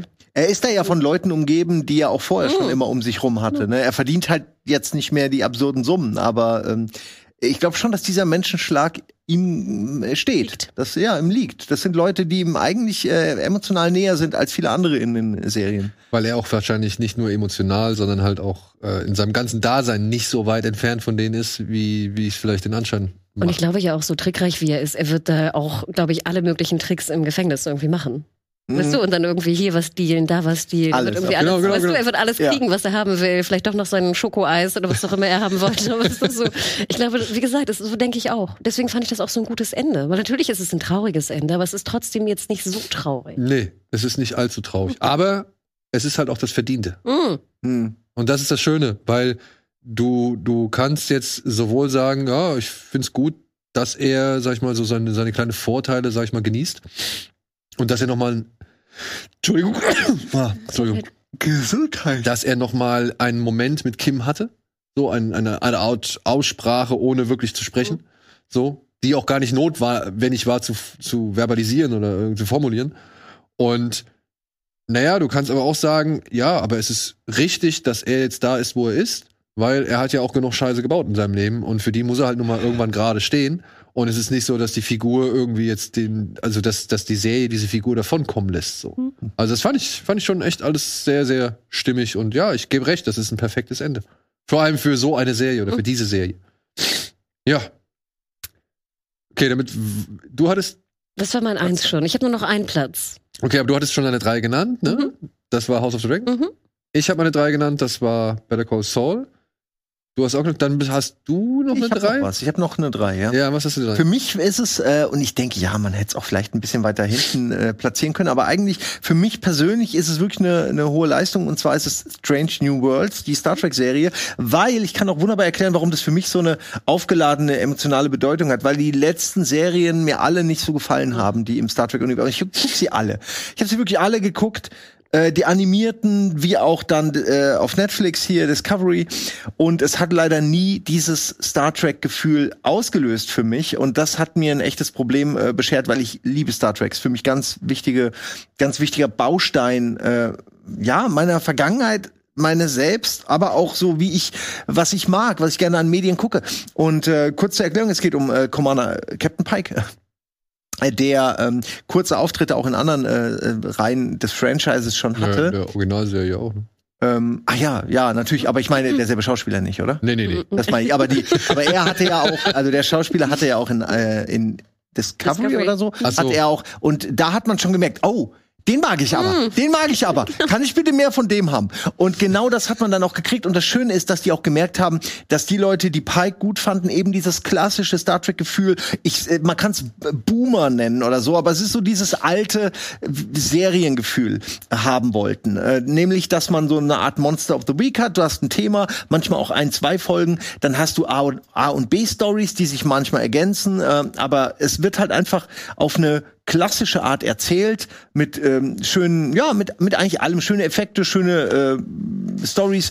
Charaktere gefallen mir gut. Ich hatte mindestens zwei oder drei äh, Lieblingsfolgen, die mir wirklich auch was gegeben haben. Äh, letztes Mal habe ich auch schon dieselbe genannt, aber ich nenne es ruhig nochmal. Da ist so eine, wo zwei ähm, ich habe leider die, die Namen nicht mehr, aber zwei weibliche, ähm, ähm, äh, nicht Angestellte. Was ist man da? Ähm, Offiziere? Offiziere, genau. Ich kenne mich mit dem Militärjargon nicht aus. Äh, zwei weibliche Offiziere, äh, Offiziere die ähm, während alle anderen Landgang haben, äh, sich quasi, äh, weil sie halt so irgendwie trockene Fürze sind, irgendwie äh, weiter auf der Enterprise bleiben und ähm, dann herausfinden, dass die Crew sie nicht mag und sie für langweilig hält und aber auch ähm, so eine Art äh, Enterprise-Bingo spielen. Und dann spielen sie dieses Enterprise-Bingo und es führt dazu, dass sie halt ganz viele absurde Sachen machen, die nicht gefährlich sind, aber wo man denkt, ja, warum? Stimmt, das ist eigentlich voll logisch, dass die das und das und das mal machen. Ähm, weil sie sind ja in diesem hochtechnisierten, in dieser Welt, wo so ein Turbolift, wer kann ja am schnellsten drücken, also Geschichten. Oder so, so mit Betäubungsphasern aufeinander schießen, wie im äh, so einem High-Noon-Moment im Western. Äh, und äh, ich fand die irgendwie voll schön, weil das so eine, das war so eine schöne Bindung, die die beiden dabei äh, erzeugt haben. Und ähm, man hat die Figuren wunderbar erklärt bekommen und man hat sich Zeit genommen, eben nur diese Beziehung dieser beiden Offiziere, die halt sich vor allen Dingen darin ergänzen, dass sie halt beide nicht so ganz ernst genommen werden als ähm, als Person, als Mensch von ihrer ähm, von ihren Untergebenen dass man die gesehen hat. Und das war eingebettet in eine andere Story und das hat am Ende wunderbar konvergiert, äh, wo sie dann stehen am letzten noch nicht ausgetauschten Stück der Enterprise auf der Außenhülle. Und dann äh, passieren Dinge, die halt mit der B-Story zusammenhängen. Irgendwie hat das mir total was gegeben. Und dann ist ja auch so, dass Pike wenn man sich ein bisschen auskennt, äh, dass der ja, ähm, also äh, es passieren ja Dinge und am Ende ist Pike halt, sieht komplett anders aus. Ähm, und äh, diesem Schicksal versucht er natürlich jetzt zu entgehen, denn durch Geschehnisse, die vorher passiert sind in Discovery, weiß er von diesem Schicksal. Und das ist so ein typisches Star Trek-Ding, dass man sich fragt, okay, äh, kümmere ich mich um mich selbst oder um das große Ganze? Was ist wichtiger, ich als Einzelperson, mein Schicksal oder das Schicksal, in dem Fall jetzt der Story, sage ich mal. Ich will ja auch nicht spoilern. Und äh, diese Momente nehmen sie halt auch mit auf Gibt auch Zeitreisen und solche Geschichten so ein bisschen. Also super gemacht. Alles, was ich an Star Trek mag, findet hier statt. Aber okay, aber das gipfelt das dann letztendlich in der Originalserie?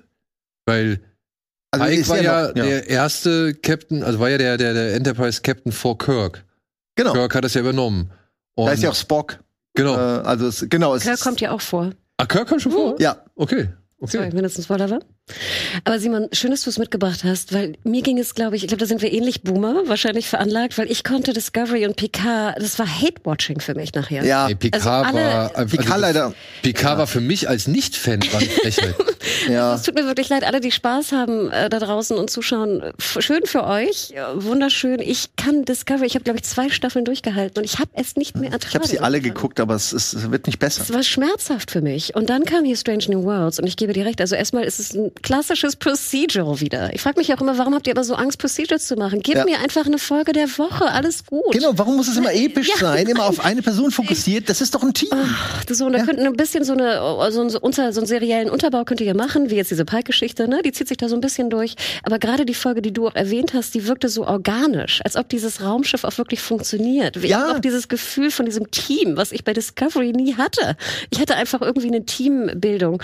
Ich liebte zum Beispiel diesen sehr klassischen, auch total abgeschmackten, trotzdem liebte ich die Folge, die Body Switch-Folge. Wollt's gerade sagen, diese Freaky Friday Folge, das ist so eine absurde Idee, aber irgendwie haben sie es geschafft, dass sie nicht peinlich wird. Total. Und wie gesagt, ich glaube, wir haben das auch schon öfter gesehen oder sowas, keine Ahnung. Und trotzdem mag ich's. Und ich bin natürlich ein bisschen grantig, weil ich meine, die Serie lief ja in US, ich glaube im April oder Mai. Und durch den Paramount Plus Start mussten wir jetzt ja bis letzte Woche, vorletzte Woche warten. Ach, jetzt ist erst quasi die deutsche Fassung rausgekommen. So, und da dachte ich mir immer so, Gott, ihr, wie ätzend, weißt du gerade, es gibt einmal, weil ich das jetzt überspitzt sage, eine gute New Track-Serie und die Fans müssen irgendwie acht Monate drauf warten. Ich glaube, es hackt. Und dann sehen sie sie, glaube ich, auch nur noch wöchentlich. Also zwei pro Woche. Also ich glaube, Doppelpack ist es. Oder nur Ja, immerhin, ja. oder sowas. Also ich muss auch sagen, Anfüttern, immerhin, es ist da, anfüttern. ja, und ich verstehe das auch alles, aber gerade, ich meine, hier Star Trek-Fans sind ja auch gut vernetzt. Die wissen, dass das draußen ist, die großen Fans. Oder haben es vielleicht schon gesehen, ne? Wer weiß. Und ach, das macht mich komischerweise noch so ein bisschen grantig im Nachhinein. Und ich hoffe, dass wir dann zur zweiten Staffel irgendwie, ne, auf derselben Zeit sind, Ja. derselben Zeitlinie hoffentlich. Ähm, aber ja, ich finde auch, es hat mich sehr überrascht, wie gut es mir gefällt. Und was für ein schönes Gefühl ich wieder Ja. hatte. Und ich wollte sie fast gar nicht gucken, weil so viele Leute haben mir dann gesagt, ey, nee, du, du bist doch Star Trek-Fan, guck die mal. Die ist wirklich gut. Ich hatte so wirklich keinen Bock mehr. Lower Decks war dann so das Letzte, was ich geguckt hatte. Und da habe ich jetzt auch nicht viel erwartet, ist aber auch gar nicht so schlecht, aber halt auch so belanglos. Aber ja, ich will nicht alles wiederholen, aber endlich mal n- n- eine Mannschaft, der man gerne zuguckt. Nicht eine Person, um die sich alles dreht. Auch um Pike dreht sich nicht alles, obwohl er das offensichtliche Schicksal hat, dass er irgendwann stirbt ähm, und äh, verbrannt wird. Also auch, äh, auch das, ne? Also Mann, ey, was sie daraus gemacht haben, äh, ich freue mich, dass es ein Erfolg ist und ich hoffe, dass da eben mehr zukommt noch. Das wäre so der einzige Punkt, wenn ich was kritisieren müsste. Ich finde, man könnte noch ein bisschen am Tempo arbeiten und die Folge noch einen Tick temporeicher Du willst alles gestalten. kürzer haben, Ich ne? Du weiß, willst alles ja. 20 Minuten. Sorry. Ja, aber ich kann dieser gut 20 verstehen. Minuten würde ich gar nicht sagen. Und ich weiß, dass Star Trek, Nein, ja, wenn ja wir uns zurückerinnern, so an, an Next Generation, die waren ja teilweise auch sehr langsam erzählt. Wir erinnern uns. Die sind ja teilweise, wenn du sie heute guckst, die sind sehr langsam. Leute sitzen in, in den Sesseln und reden. Das weiß man, aber das hat man auch damals gar nicht so Genau. wahrgenommen. Diese philosophischen Fragen haben mich teilweise so beschäftigt, dass ich gar nicht mitgekriegt habe, dass sie eigentlich nur einmal kurz im Holodeck sind, dann sitzen sie wieder, Aber dann so sind sie einmal auf dem Planeten. So eine Folge Next Generation war auch nicht lang, oder? 43 Minuten. Oder Was? 45 War schon doch. damals. Schon Natürlich. Ja, die sind relativ lang. Länge. Dafür muss ich sagen, hatten die aber ganz gutes Pacing. Na, So, also, also je nachdem wahrscheinlich auch Für wen ich 43 Minuten nur rumsitzen und reden. Und am Ende sind alle bei Whoopi Goldberg in der Bar und besaufen sich. Ja, das gab's auch häufig. Ja, aber, aber ich Oder meine. Poker. Ja, oder Poker. Aber jetzt zum Beispiel sind die, wie gesagt, du brauchst ja keine Werbung mehr, ne? Du kannst sie ja länger machen, wie du willst. Und dafür denke ich manchmal so, Gott, ich hätte noch ein bisschen mehr Tempo reingebracht. Ich glaube, dann würden noch mehr Leute es schauen. Ja, Glaube kann man auf jeden Ja, Fall wenn- verbessern, kann man immer, auf jeden ich. Fall. Ähm, aber nein, ich bin, ich bin auch begeistert, dass es, dass wir endlich mal wieder gute New Track haben. Wer hätte das gedacht? Nee, ich, jetzt, ich hatte schon, Ja. ja. Überraschung, Überraschung, Überraschung. Also die Hoffnung in Star Trek-Serien war gering, die Hoffnung in Game of Thrones war gering. Ähm, für mich Überraschung, ich mach schnell meinen Platz zwei, damit wir das abhaken können. Äh, The Bear, tatsächlich. Weil kam aus dem So weit Nichts. oben, ne? krass. Kam, auf, kam aus dem Nichts, hat für mich genau die richtige Länge, hat variiert, hat diese One-Shot-Folge, die großartig ist, die man gar nicht als One-Shot-Folge ne? realisiert Ja. Ja, ähm, hat diesen Unterbau mit dem Bruder, der mir jetzt wirklich Hoffnung macht auf die nächsten Staffeln so. Und gleichzeitig kriegt die Serie hin, wirklich geiles Essen irgendwie zu inszenieren, obwohl die Küche teilweise echt aussieht wie Arsch auf Eimer. Ja, aber das Essen sieht so lecker aus. Man muss eigentlich dabei oder danach essen. Es Ja, gar ja, nicht aber anders. wirklich. Und, und die Figuren, ich mag's alles. Ich hoffe, es wird alles ein bisschen weiter ergründet, aber ich mag auch dieses Zack, Zack, Zack in der Küche. Ich mag das Familiäre. Ich mag hier Richie, der geht mir richtig schön auf den Sack. Ja, äh, Tina, die Dings, die sich auch am Anfang so querstellt. Und ich finde cool, wie die dann auch so in dieser Serie über nur diese, sag ich mal, relativ überschaubare Folgenlänge von 30 Minuten im Schnitt äh, oder vielleicht sogar noch weniger, wie die dann halt so auch ein bisschen zusammenwachsen, wie man gegenseitig Respekt irgendwie erzeugt und so weiter, weil man halt einfach mal zuhört, weil man einfach mal sagt, ey, cool, gut, gut gemacht. Ja, oder ey, schmeckt lecker, super, einwandfrei. Auch wie sich die jeweiligen Köche weiterentwickeln. Äh, Genau, und dann auch weiterentwickeln wollen. Ja, genau. Ja.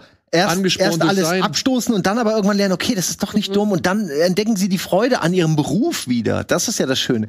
Ähm, er versucht doch, was versucht er zu machen? Man es nicht Donuts. Donuts, Donuts. Donuts. Donuts. Der und das Donut. zieht sich halt so irgendwie über die ganze Staffel und du, du bist richtig so gespannt, ob wann das schafft und woran es liegt, wenn das schafft. Und dazwischen hast du so ein bisschen Mobster, äh, sag ich mal, Möpse? Was? Mobster-Lifestyle. Also so ein bisschen Gangster, äh, Gangster, sag ich mal, äh, Klischee oder Gangster-Welt, die noch irgendwie mit reinspielt, so, ja. Allein der, die Jungs, die er da an der Ecke irgendwie auffordert, nicht so laut zu sein, wenn sie irgendwelche Deals abziehen und so. Also da, da kommt bestimmt noch einiges. Also, Ja, ich denke auch, Obwohl ich auch ganz dankbar war, ich will jetzt nicht spoilern, aber ich finde auch ganz schön, dass es auch mal was Gutes passiert. Weil ich Ja, habe das Gefühl, eigentlich in jeder Folge passiert immer irgendwie nur irgendeine Maschine geht kaputt oder hier ist kein Geld und da ist kein Geld, das wird nicht geliefert. Es gibt nur Probleme. Und dann war ich doch ganz dankbar, dass man auch mal ein bisschen, dass auch was Positives kommt. ey, bin ich vollkommen bei dir. Und ich hoffe, es wird sich alles noch irgendwie weiter positiv entwickeln. Aber solange ich leckeres Essen sehe und eine Menge Stress, bin ich eigentlich schon ganz zufrieden mit dieser Serie. Und wie gesagt, die kommt, die kam aus dem Nichts. Ich habe von den Ja. Leuten vorher noch nie was gehört und weiter.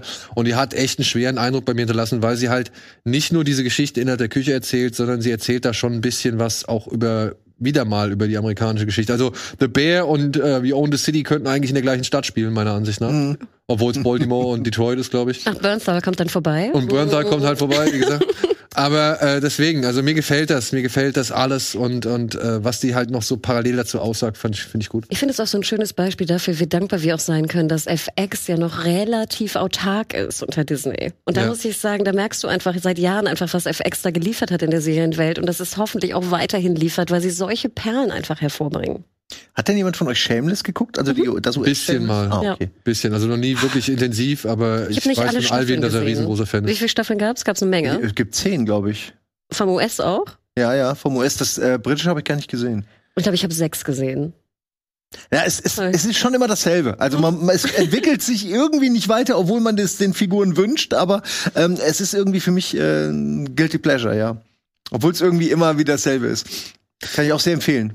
Gut, so, dann. Du ich habe hast noch einen Platz, genau, Nummer zwei. Ich glaube, das habt ihr vielleicht auch noch nicht gehört und nicht mit, glaube ich. Und zwar eine Serie, auch HBO, Irma Webb. von gehört, ja, aber Und ich glaube, du, genau, wirst sowieso vielleicht auch den Film kennen Genau. aus den 90ern. Gleichnamiger Film von Olivier Assayas. Er setzt auch hier die Serie um. Und es ist so ein bisschen behind the scenes. Also es wird eine Serie auch gedreht, die basiert auf einem Stummfilm aus den 1910er Jahren, Die Vampir. Aber wie gesagt, es ist Irma Webb, ein Akronym von Vampir. Und es geht eigentlich um die Dreharbeiten. Äh, Alicia Vikander spielt die Hauptrolle, wurde damals ja von Maggie Cheung gespielt im Film. Ähm, wird auch ein Rückbezug zugelegt und ist eine A24-Produktion und es ist, finde ich auch, wer jetzt mit A24-Produktion, wer die mag und die gerne guckt, sollte da auf jeden Fall auch mal reinschauen. Es ist natürlich so ein bisschen arzi-fazi französisch, muss man vielleicht auch einen kleinen Zugang zu haben. Es ist wahnsinnig charmant, unfassbar abgedreht. Ganz viel auch hier so ein bisschen sexy, was man auch diskutieren kann. Lars Eidinger spielt äh, eine ich Rolle. sagen, das ich war doch Lars Eidinger, ne? ich habe manchmal Lars Eidinger so ein bisschen übersehen. Ich finde, hier spielt er die, die beste Rolle seit seit langer, langer, langer Zeit, auch mit Abstand, glaube ich, von vielen eine, eine Lieblingsrolle, Gottfried. Ähm, jeder, der sich irgendwie auch fürs Filmemachen interessiert, werden ganz viele auch so ein bisschen kritische und gesellschaftliche Punkte angesprochen, was Serien und Film angeht, weil zum Beispiel Alicia Vikander jetzt so als Hollywood-Star, die dahin kommt, kommt gerade von einem Blockbuster und macht auch die Press in Paris und soll eigentlich in einem Superheldenfilm mitspielen. Und da erfährst, das geht auch noch alles hinter den Kulissen ab. Dann trifft sie noch ihre Ex-Freundin, wo auch so eine ganz komische Power Dynamic irgendwie vorlag. Also abgefahren hoch 10, hat auch noch so ein paar surreale Momente sogar noch mit drin, wo du denkst, was soll das? Das ganze Paket ist bezaubernd, macht unfassbar viel Spaß, überrascht an jeder Ecke. Ich fand's fantastisch. Ich hatte kurzzeitig überlegt, es auf Nummer eins zu setzen, weil die mich so umgehauen hat, die umgehauen hat, die Serie. Ähm, muss, wie gesagt, einen Zugang für haben. Aber ich, Sky? Ja. ja. Okay. Ich weiß nicht, ob es noch da Nee, ich schicke das, ich schick das meiner Freundin, weil äh, die, die äh, ja, ist ein paar nicht, Tage zu Hause, da kann die mal reingucken. Ich weiß nicht, ob es noch da ist, weil es ja immer dieses Dark Window gibt, ne, bei Sky. Die lief schon, die lief ja in Cannes, Sie ist ne? mega der HBO-Fan. Sie redet die ganze Zeit nur von HBO. Sie meint immer, wenn HBO, wenn, wenn, wenn ich das hätte als Abo, dann würde ich gar nichts anderes mehr gucken. So. Und äh, ich meine, ich kann es schon verstehen, aber ich finde andere Sachen, andere Plattformen haben auch schöne Filme. Ja, aber ich glaube, es könnte dir sogar auch gefallen. Weil Ich das das so gucken. ganz, weil das so, ach. Ich mag ja. Serien übers Filme machen auch sehr. Also ja, auch ein bisschen Azifazi mag ich eigentlich auch. Mal was anderes dann. Ich mag Alicia Vikander. So, deswegen, Freut mich ich nämlich, sag dass euch, die mal wenn, wieder was Gutes gemacht wenn Gottfried auftaucht, ich glaube auch, ihr werdet Gottfried einfach abgöttisch lieben. Also Lars das- Eidinger, ja? Ja. Das Okay. ist unfassbar, was da gespielt wird. Auch Drogen und Party und Action und die Produzenten dahinter. Ich find's auch sehr, sehr witzig, ehrlich gesagt. Und auch ein bisschen deep. Ich finde dieses Irma Web lustig, dass das äh, Vampire bedeutet, weil das ist ja, äh, da Vampir. erkennt ihr, also es gibt ja Dracula oder also in, in dieser Castlevania-Welt gibt es ja auch den, was ist der Alucard. Alucard, der heißt ja wirklich so. ja, also das ist alles so, ist das so ein Meme, so ein Vampir Dr. rückwärts-Meme? Acula. Da, da, ja, Dr. Acula, genau, aus Scrubs. Dr. Acula. Naja, äh, wollte ich nur noch mal kurz sagen, da, da hat's mich schon, weil es irgendwie ähm, auch schon viel Ja. aussagt. Und hier auch in der Serie, du siehst dann halt das Original, also den Original-Stummfilm und dann siehst du ja auch das, was sie drehen. Also sie drehen ja eine Neuauflage von dem Original-Stummfilm. Und du bist dann, weißt dann teilweise gar nicht mehr, wo bist du gerade? Bist du in dem Original-Stummfilm, bist du in dem Dreh oder bist du behind the scenes? Also es ist so wild verpackt und verschachtelt. Ähm, ich find's toll. Simon, deine Nummer zwei. Ja, die wird wenig überraschen. Also, für, also es ist nichts äh, Neues, ähm, aber ich äh, stehe dazu und ich find's super geil. The Boys. Ich liebe es. Es ist für mich eine meiner absoluten Lieblingsserien. Ähm, ich kann auch eigentlich, ich meine, ich mag halt äh, dieses ähm, diese Dekonstruktion von Superhelden. Ich mag auch die ähm, ähm, ja, die, die Metaphern für unser Umgang mit Celebrities. Ich mag ähm, unglaublich dieses unglaublich geile Schauspiel. Wie gesagt, meiner Ansicht nach, das hast du ja auch mal erwähnt vorhin, einen Preis verdient für ähm, einen der besten Bösewichte und ähm, ja, ich weiß gar nicht, also für ihn wird's echt schlimm, weil er wird nie wieder anknüpfen können an, an diese Rolle, weil das kannst du entweder er macht Typecasting. Naja, ich meine jetzt einfach, es wird schwer, weil diese Rolle auch so perfekt für ihn geschrieben ist und er in diesem Anzug alles passt daran. Ich wüsste nicht, welche, welchen Bösewicht er spielen könnte, der auch nur annähernd daran kommt. Hast du Banshees gesehen? Mensch, Nee. Nee. Nee. Und das Super ist, das, pass auf, ja. Simon. Das ist jetzt die Aufgabe für uns beide Okay. im nächsten Jahr. Wir gucken uns Banshees an. weil- Banshee. Banshee, Entschuldigung. Banshee soll nämlich auch A, richtig heftig sein. Ich habe schon mal eine Szene gesehen, die wirklich brutal war. B, spielt Anthony Daniels da mit Okay. und hat C da wieder auch eine sehr denkwürdige Rolle, wie ich jetzt mehrfach gehört habe. Und er hat es wohl geschafft, sowohl diese Rolle irgendwie groß zu machen Ja, und jetzt halt okay. aber auch nochmal eine Rolle. Also Benji war großartig, war, wie du schon sagtest, sehr brutal. Gibt auch eine Kampfszene, die unfassbar gut Im ist. Knast, eine, ne? meine, nee, also die ist sehr brutal. Aber meine Lieblingsszene ist so eine Autoszene. Okay. Die Leute, die Benji gesehen haben, kämpft da gegen eine Frau im Auto. Genau, Anthony Starr war damals schon, ich finde, er ist noch ein bisschen schwach bei Benji fast. Und deswegen finde ich es immer ganz interessant. Als er dann gecastet wurde für Boys, gab es ja auch so ein bisschen Kritik im Netz im Sinne von, wird er es schaffen? Also nicht schaffen im Sinne von, aber wird er es bringen können, einen Homelander darzustellen? Ja, Und das fand ich ja. so interessant, dass er, du merkst noch bei Banshee, nicht, dass er schlecht ist, auf gar keinen Fall, aber du merkst, er hat noch nicht diese krasse Präsenz, die hier natürlich irgendwie vorhanden ist. er hat ein unglaubliches Körpergefühl. Er hat, sein Mm. Gesicht ist irgendwie für ihn modellierbar. Also das, was andere nicht hinkriegen, er kann wirklich mit ganz wenigen Zuckungen, er schafft es, dieses Gegrinse mit den toten Augen, er schafft es irgendwie sehr gut, alle emotionalen, äh, psy psychotischen Zustände von Homelander darzustellen. Und alles andere gefällt mir halt auch gut. Ich mag, ich mag, dass es so dreckig und brutal ist. Ich mag ähm, äh, auch ähm, äh, Wort und äh, die Art, wie die mit diesen Superhelden umgehen, wie sie daraus eine Firma machen, finde ich toll. Ich mag, ähm, Die Disney-Kritik? Äh, wie bitte? Die Disney-Kritik? Was mit der Disney-Kritik? Nee, Nee, Wort und ist ja Disney, Disney. genau. Ach so, ja, okay. Ja, jetzt wo du es so sagst. So, das habe ich so noch gar nicht gesehen, aber stimmt, das ist ja offensichtlich eigentlich auch Disney, ja. Ähm, Ja gut, aber hättest du doch vorher noch mal was gesagt, dass du den so weit oben hast, dann hätten wir das ja alles noch aufsparen können. Nein, ist doch okay. Wir- Jetzt haben wir es halt zweimal. Ich wollte ja auch nur noch sagen, also es ist auf jeden Fall äh, meine Lieblingsserie. Ich gucke die, wie gesagt, gerade zum zweiten Mal nochmal neu, was ich auch selten mache, weil es so viel Alternativen gibt und man denkt sich immer, naja, jetzt gucke ich was doppelt. Nee, da guck lieber was Neues, guck lieber mal For All Mankind. Danach. Zwischen den Staffeln, dann gucke ich All Mankind. Was hast du denn auf eins? Auch da werden jetzt viele, viele so, so Gesichtspalmieren, aber für mich ist es wirklich die allerbeste Serie, die ich gesehen habe. Es ist Rick and Morty. Ich glaube, ich habe es letztes Mal auch schon genannt. Ja, aber ich muss wirklich sagen, es ist ja auch so, dass für mich das jede, jedes Jahr, jede neue Staffel ist für mich so, ähm, so ein Moment, wo ich Angst habe, dass sie es jetzt verkacken, dass sie plötzlich, wie sie, ja, sie hatten hier und da mal Schwächen, dass jetzt zwei schlechte Folgen hintereinander kommen oder mal eine langweilige. Ähm, aber diesmal, und es gibt ja neue Autoren, sie haben ja jüngere Autoren, also so zehn Jahre jünger als die Autoren vorher, für die Folgen äh, jetzt ähm, äh, einstellen können. Und ich finde, dass sie das bravourös machen. Also äh, ohne jetzt auf einzelne Folgen so genau einzugehen, sie schaffen es halt dass die Sachen, die man eigentlich erwartet, auch kommen, dass es eben diese äh, wöchentlichen Folgen gibt, die ein eigenes Thema haben, dass die trotzdem noch irgendwo interessant und philosophisch sind und ähm, auch sehr nihilistisch und man aber trotzdem, obwohl man so viel schon gesehen hat, immer noch was Neues sieht. Ähm, teilweise haben sie dann auch Ideen, die sind völlig absurd, aber werden trotzdem bravourös ausgeführt. Also da gibt's wirklich Sachen, ähm, wo ich immer wieder überrascht bin, dass sie das immer noch schaffen, mich zu begeistern. Und dann haben sie aber auch, was mich sehr interessiert, diese äh, ja übergeordneten äh, Lore. Äh, Folgen, wo es halt um die Geschichte und die Vergangenheit von Rick Sanchez und Co. gibt. Ähm, und dann haben sie auch immer noch diese Sachen, wo sie dann in einer Folge sagen so, ja, wir haben jetzt genug Klone und Roboter in dieser Familie. Und denkst, hä, Roboter? Wo ist denn hier ein Roboter in der Familie? Und dann denkst du die ganze, hä, wer ist denn hier der Roboter? Und dann kommt irgendwann später eine Folge, die das aufklärt. Und ähm, das machen die so gut. Sie bringen auch äh, so Antagonisten wieder rein oder beziehungsweise äh, Figuren, die sie vorher eingeführt haben, wo ich nicht dachte, dass sie noch mal kommen, wie Story Lord. Ich weiß nicht, ob ihr den kennt. Ja, ja, klar.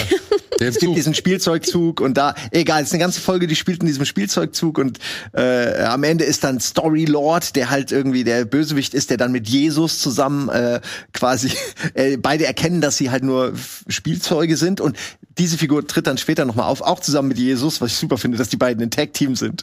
ähm, also ich hatte einfach nur Spaß. Ich empfehle es jedem. Es ist vielleicht nicht für jeden. Ich weiß, das ist so ein bisschen, ähm, Leute belächeln das, aber oft kennen sie es auch nicht, meiner Ansicht nach. Und ja, es ist vulgär und brutal und blöd. Das ist aber äh, The Boys auch.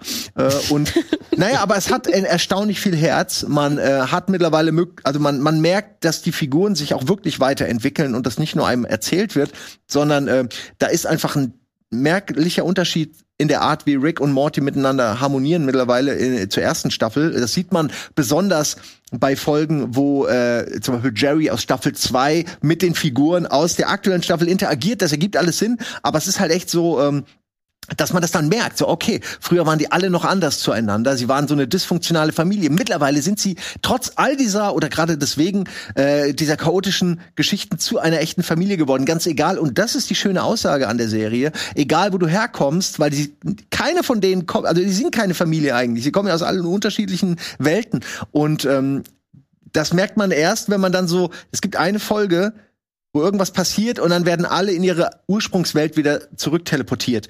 Und dann ist jeder woanders, weil sie halt alle woanders herkommen. Und da wird einem zuerst mal gedacht, stimmt, das ist ja eigentlich, die sind ja gar nicht alle so. Äh, man hat das einfach irgendwann nicht mehr so wahrgenommen, wo die alle herkommen. Ja gut, spätestens mit der, wie war das, diese Kronberg-Folge in der ersten Staffel? Ja, damit fängt's ja an, dass sie Damit die Welt ja an, ne? Also dass Genau. das dann wirklich plötzlich und dass sie halt, dass da Und du gebe ich siehst auch Cronenberg Jerry, kommt auch wieder vor. dass es halt immer Hammer. wieder zurückgeht und dass sie halt wirklich nie irgendwie einfach nur sagen, so wie bei South Park, wir setzen jetzt einfach auf null, scheißegal, ob Kenny jetzt letzte, letzte Folge getötet worden ist, so, Mhm. sondern dass es alles immer wieder noch eine Bewandtnis hat oder wie, ich bin ja auch gespannt, ob hier, ähm, ja, Evil Morty, ob der noch mal irgendwie eine, eine Rolle Äh, bekommt. Da gibt's ein interessantes Ding. Es gibt nämlich eine Szene, wo Rick äh, hat so eine typische Scan-Vorrichtung und dann läuft da Morty rein und dann siehst du für einen Frame, siehst du so beim Profilbild das Bild von Evil Morty.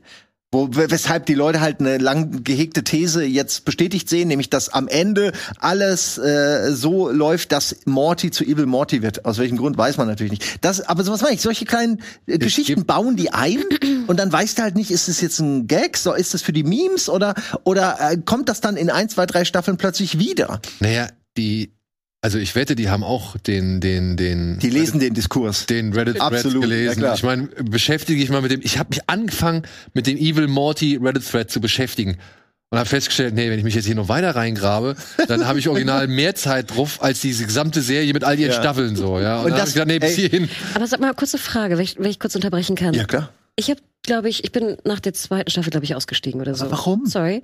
Ähm, nicht, weil ich es schlecht fand oder so, einfach. Keine Ahnung. Ich glaube, so ganz meins war es auch nicht, humormäßig oder sowas. Ich fand es sehr witzig, aber irgendwie bin ich dann irgendwie rausgegangen. Ich hätte das Gefühl, dass gar nicht mehr so viel Hype ist jetzt um die Staffeln. Aber wie gesagt, da bin ich auch vielleicht einfach zu wenig drin. Ich wusste gar nicht, dass wir jetzt schon bei Staffel 6 sind und dass sie dieses Jahr lief, ehrlich gesagt. Aber wie gesagt, ich bin da auch nicht besonders drin. Ist sie denn weiterhin so erfolgreich wie damals? Oder ist es ein bisschen, hat Äh, ich es ein bisschen ich hab abgenommen? keine Zahlen für dich. Ich habe das Gefühl, so im Netz ist sie erfolgreich. In der Popkultur ist sie, hatte sie den Peak mit dieser Szechuan-Soßen-Geschichte. Das war Staffel 3, oder? Und genau, und dann gab es auch diesen Meme, dass halt äh, Rick Morty-Fans sich für besonders intelli intellektuell halten. Und es, äh, das hat so ein bisschen, glaube ich, am Image des Fans an sich äh, ge gekratzt. Hab ich Vor allem auch die. Fangemeinde, glaube ich, ein bisschen runtergeschrumpft so. Ja, aber also eigentlich schade, weil für beides kann die Serie halt nichts. Ähm, und ja, es gab so in der dritten und vierten gab es auch ein paar Folgen, die dann nicht mehr so gut ankamen. Da gab es diese berühmte Drachenfolge, wo sie die ganze Zeit Sex haben. So alle haben auf die Drachenfolge gewartet und dann stellt sich raus, dass Drachen einfach die ganze Zeit nur bumsen wollen. Und es ist alles so bescheuert, aber auch die fand ich jetzt nicht Ich scheiße. sagen, ich hatte Spaß. Die hat mich überrascht. Ich habe die sogar ein paar Mal geguckt. Ja. Also es gibt wirklich ein paar Sachen, wo man merkt, okay, hier habt ihr jetzt irgendwie einen ähm, Lust. Durchhänger. weil, weil die, sie finden also eine richtig schöne Metapher für Sex, ohne Sex zu zeigen, ja und und äh, Das ist Bonding bei den Drachen. Es ist so, so der ewige äh, Bund, den, sie, den der Reiter und der Drache dann. Aber es ist eigentlich nur ein Rumgebumse so. Es ist ja, so ganz und furchtbar. Rick wird dann zur richtigen Schlampe halt, ja und das, das fand ich ja, aber, aber was mir halt echt gut gefällt, ist einfach, dass sie immer wieder neue Ideen haben. Also es sind ähm, manchmal sind auch Durchhänger dabei, aber gerade die neue Staffel ist meiner Ansicht nach äh, ganz oben. Also wenn ich die jetzt werten müsste, wäre das mit der ersten auf jeden Fall und der zweiten. Ähm, ich glaube, drei und vier waren ein bisschen Hänger, fünf weiß ich ja auch. Also äh, ich finde die immer auf hohem Niveau, aber die aktuelle ist wirklich ganz oben meiner Ansicht nach, weil da ist alles, was ich mir gewünscht habe, immer drin und dieses Selbstreferenzielle ist auch, sie haben weder zu viel noch zu wenig. Es gab so Staffeln, da machen sie zu viel Story, dann gab Staffeln, da haben sie irgendwie sich geweigert und gesagt, nee, wir machen jetzt nur noch Abenteuerfolgen. Ähm, und jetzt haben sie, finde ich, die Balance mit diesen neuen Autoren auch gefunden. Das ist doch schön. Also ich empfehle es jedem, auch dir, dass du da einfach noch mal weiter guckst. Kann weil ich einfach springen, gleich in die sechste? Wahrscheinlich nicht. Nein, nein, nein, das nein, ist ja nein. komplett falsch. Nee, nee, Dann lieber nee. gar nicht gucken. Okay, okay, Du musst, Weihnachten du Rick musst and so viele. Folgen, wirklich, da gibt's, da Weißt gibt's du, verpasst. ganz großartige Folgen, Ja. allein mit der Zitadelle und so. Ey, Also, alle, also wirklich, es gibt so viele, es gibt Evil Morty Folgen, die Wenn sind ich einfach vier wirklich Staffeln Rick Sahne. and Morty nachhole, guckt ihr dann eine Staffel For Mankind? ja, Ja, das ist ein guter Deal. also wir haben zwei Aufgaben. Benji und For Aber Benji ist viel. Benji ist gleich fünf Staffeln sogar. Ja, ich vier? weiß, ich habe sie Eine alle. Menge. Ich habe sie alle. Ich habe sie nur nicht geguckt. Ich habe sie als Blu-ray zu Hause stehen. Mir hat mal jemand äh, die Okay. ganze. Serie geschenkt, wofür ich sehr dankbar bin. Und ich werde es auch noch gucken. Ich schwöre es. Ja, und ich bin gerade bei Staffel 3 Expanse, das habe ich so jetzt endlich aufgeholt, Oh, weil das ich muss das ich auch auch immer mehr, ich muss mir das reinzwängen irgendwie. Äh, irgendwie Auch sehr der langsam manchmal. ja, aber es ist schon nicht schlecht, aber es ist, ich find's nicht so geil, wie alle sagen. Und das werde ich jetzt austauschen gegen For All Mankind. Diesen Oh Zwang Gott, werde ich krieg ich den ganzen umwechseln. Hate von den Expense. Nein, nein, nein, ich weiß ja, jeder, äh, wirklich, ich weiß es gut. weggenommen. Ach, die denken eh, der Simon, das gefällt ihm eh nicht. ähm, es ist okay, es ist aber nicht so, also ich, die Leute tun so, als wäre es die beste Sci-Fi-Serie und ich, es, es will nicht ganz so. Ja, es gibt, es gibt eine bessere. Äh, ich mochte The Expense auch sehr gerne, aber ich hatte auch, wie war's? Ich hätte es halt schneller erzählt. Ja. auf, auf. Genau, schneller. Deswegen, wir müssen jetzt auch hier äh, Schicht machen. Aber wir müssen welche, jetzt gleich noch Deine Nummer eine andere? Sci-Fi-Serie? Meine? Nummer eins ist, und das ist etwas, was ich wirklich, du hättest mich am Anfang des Jahres fragen können und ich hätte gesagt, bist du bescheuert, Alter, du kannst mir, keine Ahnung, einen Arm abschneiden, das ist wahrscheinlicher, als das, dass ich das auf die Platz, auf Platz eins packe. Andor. Das andere hatte- auf die Eins. Ich habe Andor Warum auch, hattest du so negative Erwartungen? weil ich die Figur in Rogue One überhaupt nicht mochte, beziehungsweise weil die Figur mir komplett scheißegal war. Ich fand, äh, Die- Diego Luna war ein Lappen in Rogue One. Und, oder beziehungsweise Ja, aber hier ist er auch ein bisschen ein Lappen, ne? Ja, nee, Moment. Also, Äh, in, in Dings war er echt, meiner Ansicht nach, echt ein nasses Handtuch so. Da, da hat er mich null interessiert, da fand ich alle anderen spannender und so. Und ich hatte eigentlich überhaupt keine Hoffnung in diese Serie. Was soll mir die erzählen? Was, was, was will ich denn mit dem? So, der ist, der war mir im Film egal, warum soll er mir jetzt auf einmal irgendwie ähm, wichtig sein?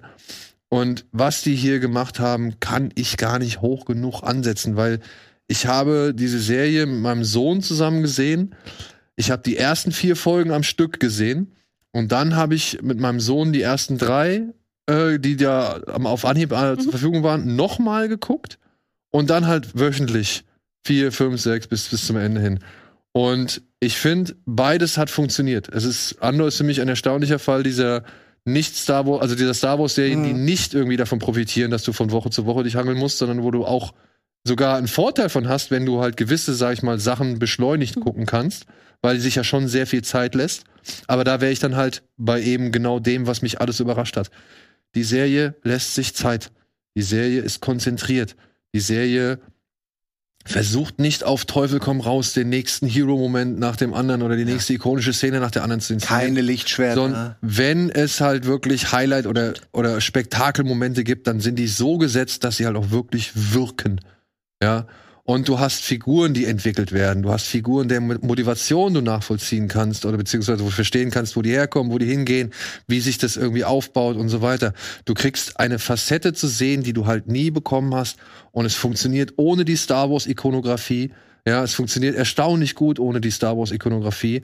Und ich konnte mich tatsächlich so von, von all dem irgendwie, was Star Wars bislang für mich ausgemacht hat, irgendwie echt, ja, gut lösen und habe all das angenommen und, und hab, ja, ein Gefühl, das habe ich auch schon so oft erzählt, ein Gefühl der Bedrohung durch das Imperium wieder erfahren, das ich schon seit, ja, weiß nicht, Episode 6 nicht mehr hatte, als ich noch neun Jahre alt war. Ja, also, ja, also das meine ich, weißt du? Also da sind so viele Dinge drin, äh, die wir so bislang in Star Wars noch nicht gesehen haben, die sich trotzdem nach Star Wars anfühlen. Und es sind so viele Dinge drin, die ohne das auskommen, was für uns bisher Star Wars ausgemacht hat und sich trotzdem irgendwie, ja, eigen anfühlen, aber halt auch intensiv, also oder beziehungsweise mitreißend. Also ich war da drin. Ich bin da wirklich jede Folge, auch wenn mal nicht so viel passiert ist, bin ich mitgegangen. Aber im Endeffekt war ich dann froh, wenn dann wieder was passiert ist, weil das hat's dann umso intensiver gemacht. Ich saß mit meinem Sohn nach dieser zehnten Folge, wenn sie aus dem Knast ausbrechen, da und wir haben uns beide angeguckt und denken, boah, das war eine starke Folge. Ja, ein Weg raus. Und wenn sie dann da irgendwie alle aus diesem, aus diesem Gefängnis hüpfen und so. Also, ey, wenn, wenn, oder wenn Luthen mit seinem, mit seinem Jäger da, das hast du noch nicht gesehen, Nee. das kommt noch, ey, das ist super. Ähm, dann gibt's auch einen Monolog von Luthen. Die haben wirklich Dialoge da geschrieben, wo ich dachte, ey, das ist so, das hat so eine Substanz wie so viel, so lange nicht mehr bei, bei Star Wars. Ja, also wirklich ein Monolog von, von, äh, von, von Skarsgård, den habe ich so gefühlt. Das war so gut, was er da gemacht hat und wie er es gemacht hat, wo ich gedacht habe, boah, das ist eine Qualität, die hätte ich nicht für möglich gehalten.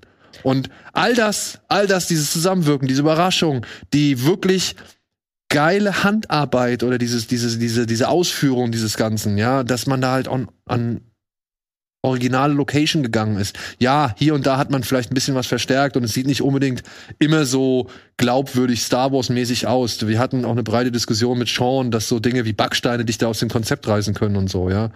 Aber, ja, aber du hast in Star Wars bisher noch nie Backsteine gesehen. Wann denn? Aber Wir haben doch vieles in Star Wars noch nie gesehen. Das ist dann wieder auch der Punkt. Das ist es Aber ja, ja. das ist das Ding. Also, und ich versuche, pass auf, das kann ich anhand eines coolen kleinen Beispiels erklären. Ich habe mit meinem Sohn mal den ersten Ewok-Film geguckt. Und im ersten Ewok-Film rennt dann irgendwann mal ein Pony rum und dann irgendwann siehst du auch mal eine Eule. Und dann meint mein Sohn zu mir, aber das ist doch eigentlich blöd, weil Star Wars ist doch nicht unsere Welt. Warum sehe ich da jetzt Tiere und, und Dings aus unserer Welt? Und das ist das Ding. Du willst ja eigentlich nicht, dass Star Wars zu sehr wie deine eigene Welt wirkt, sondern du willst ja immer irgendwie was, was. Aber ein Backstein. Ja, ein Backstein. Aber die Backsteine und selbst die Backsteine haben ja noch und das wirst du vielleicht auch noch, das wirst du noch rausfinden. Die Backsteine in der in der Stadt, in der An- Andor am Anfang lebt, Ja. ne? Die haben eine Bewandtnis. Ich wollte gerade sagen, eine sehr schöne Bewandtnis. Die haben eine sehr schöne Bewandtnis. Das wirst du halt noch und das siehst du dann am Okay, Ende von okay. von von der von der von der also was heißt, das lernst du halt glaube ich erst mit der zehnten Folge kennen.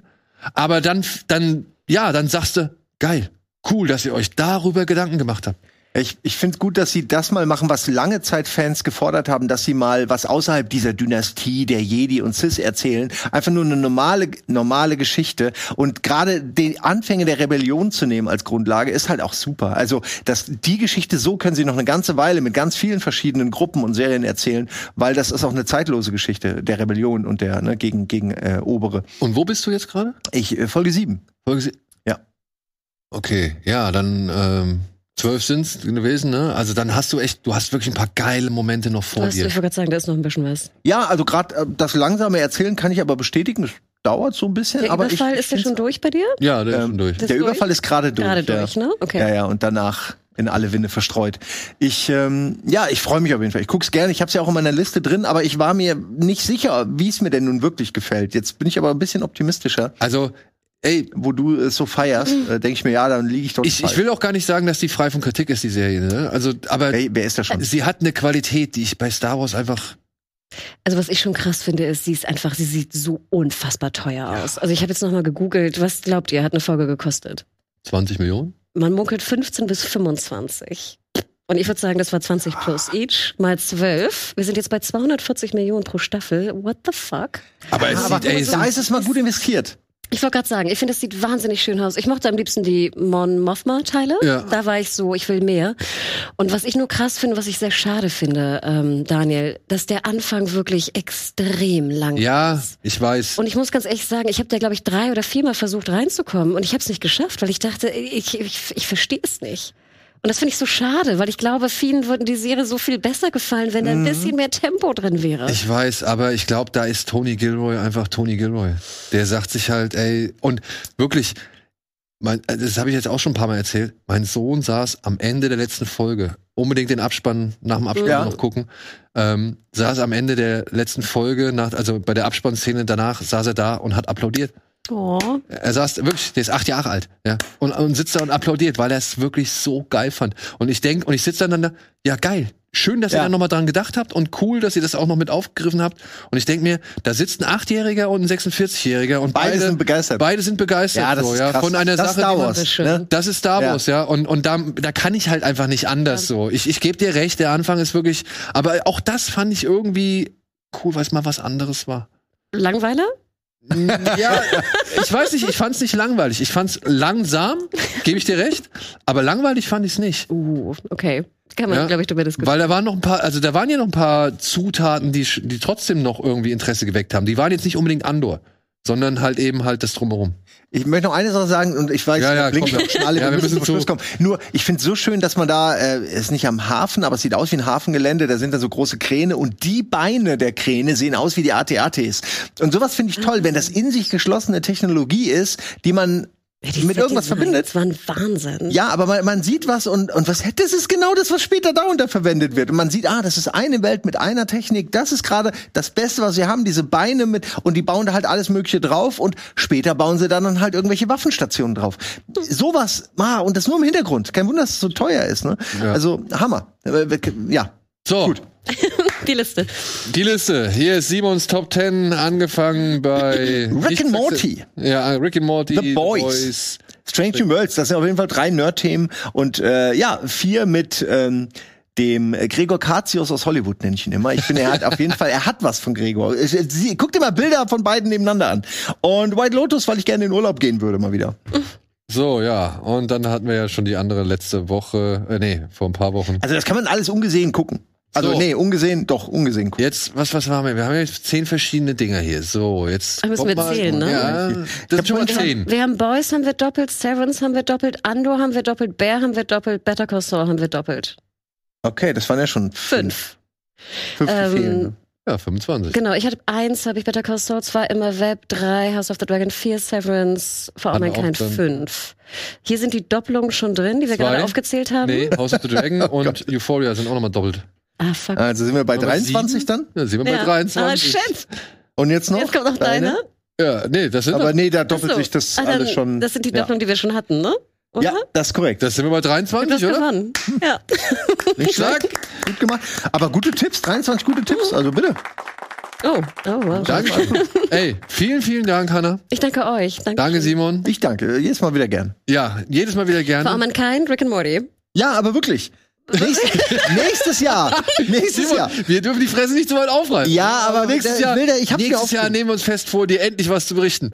Ja, so, und ihr nehmt euch hoffentlich vor, ja, uns auch was ein bisschen zu berichten. Ich hoffe, es hat euch gefallen. Ich hoffe, wir konnten euch noch ein paar Empfehlungen mitgeben. Oder natürlich könnt ihr auch gerne dalassen, was ihr zu den einzelnen Serien haltet. Würden wir uns auch sehr freuen. Ansonsten hoffen wir, dass ihr gut ins Jahr gestartet seid und uns weiter treu bleibt. Und bis demnächst. Tschüss. Ciao.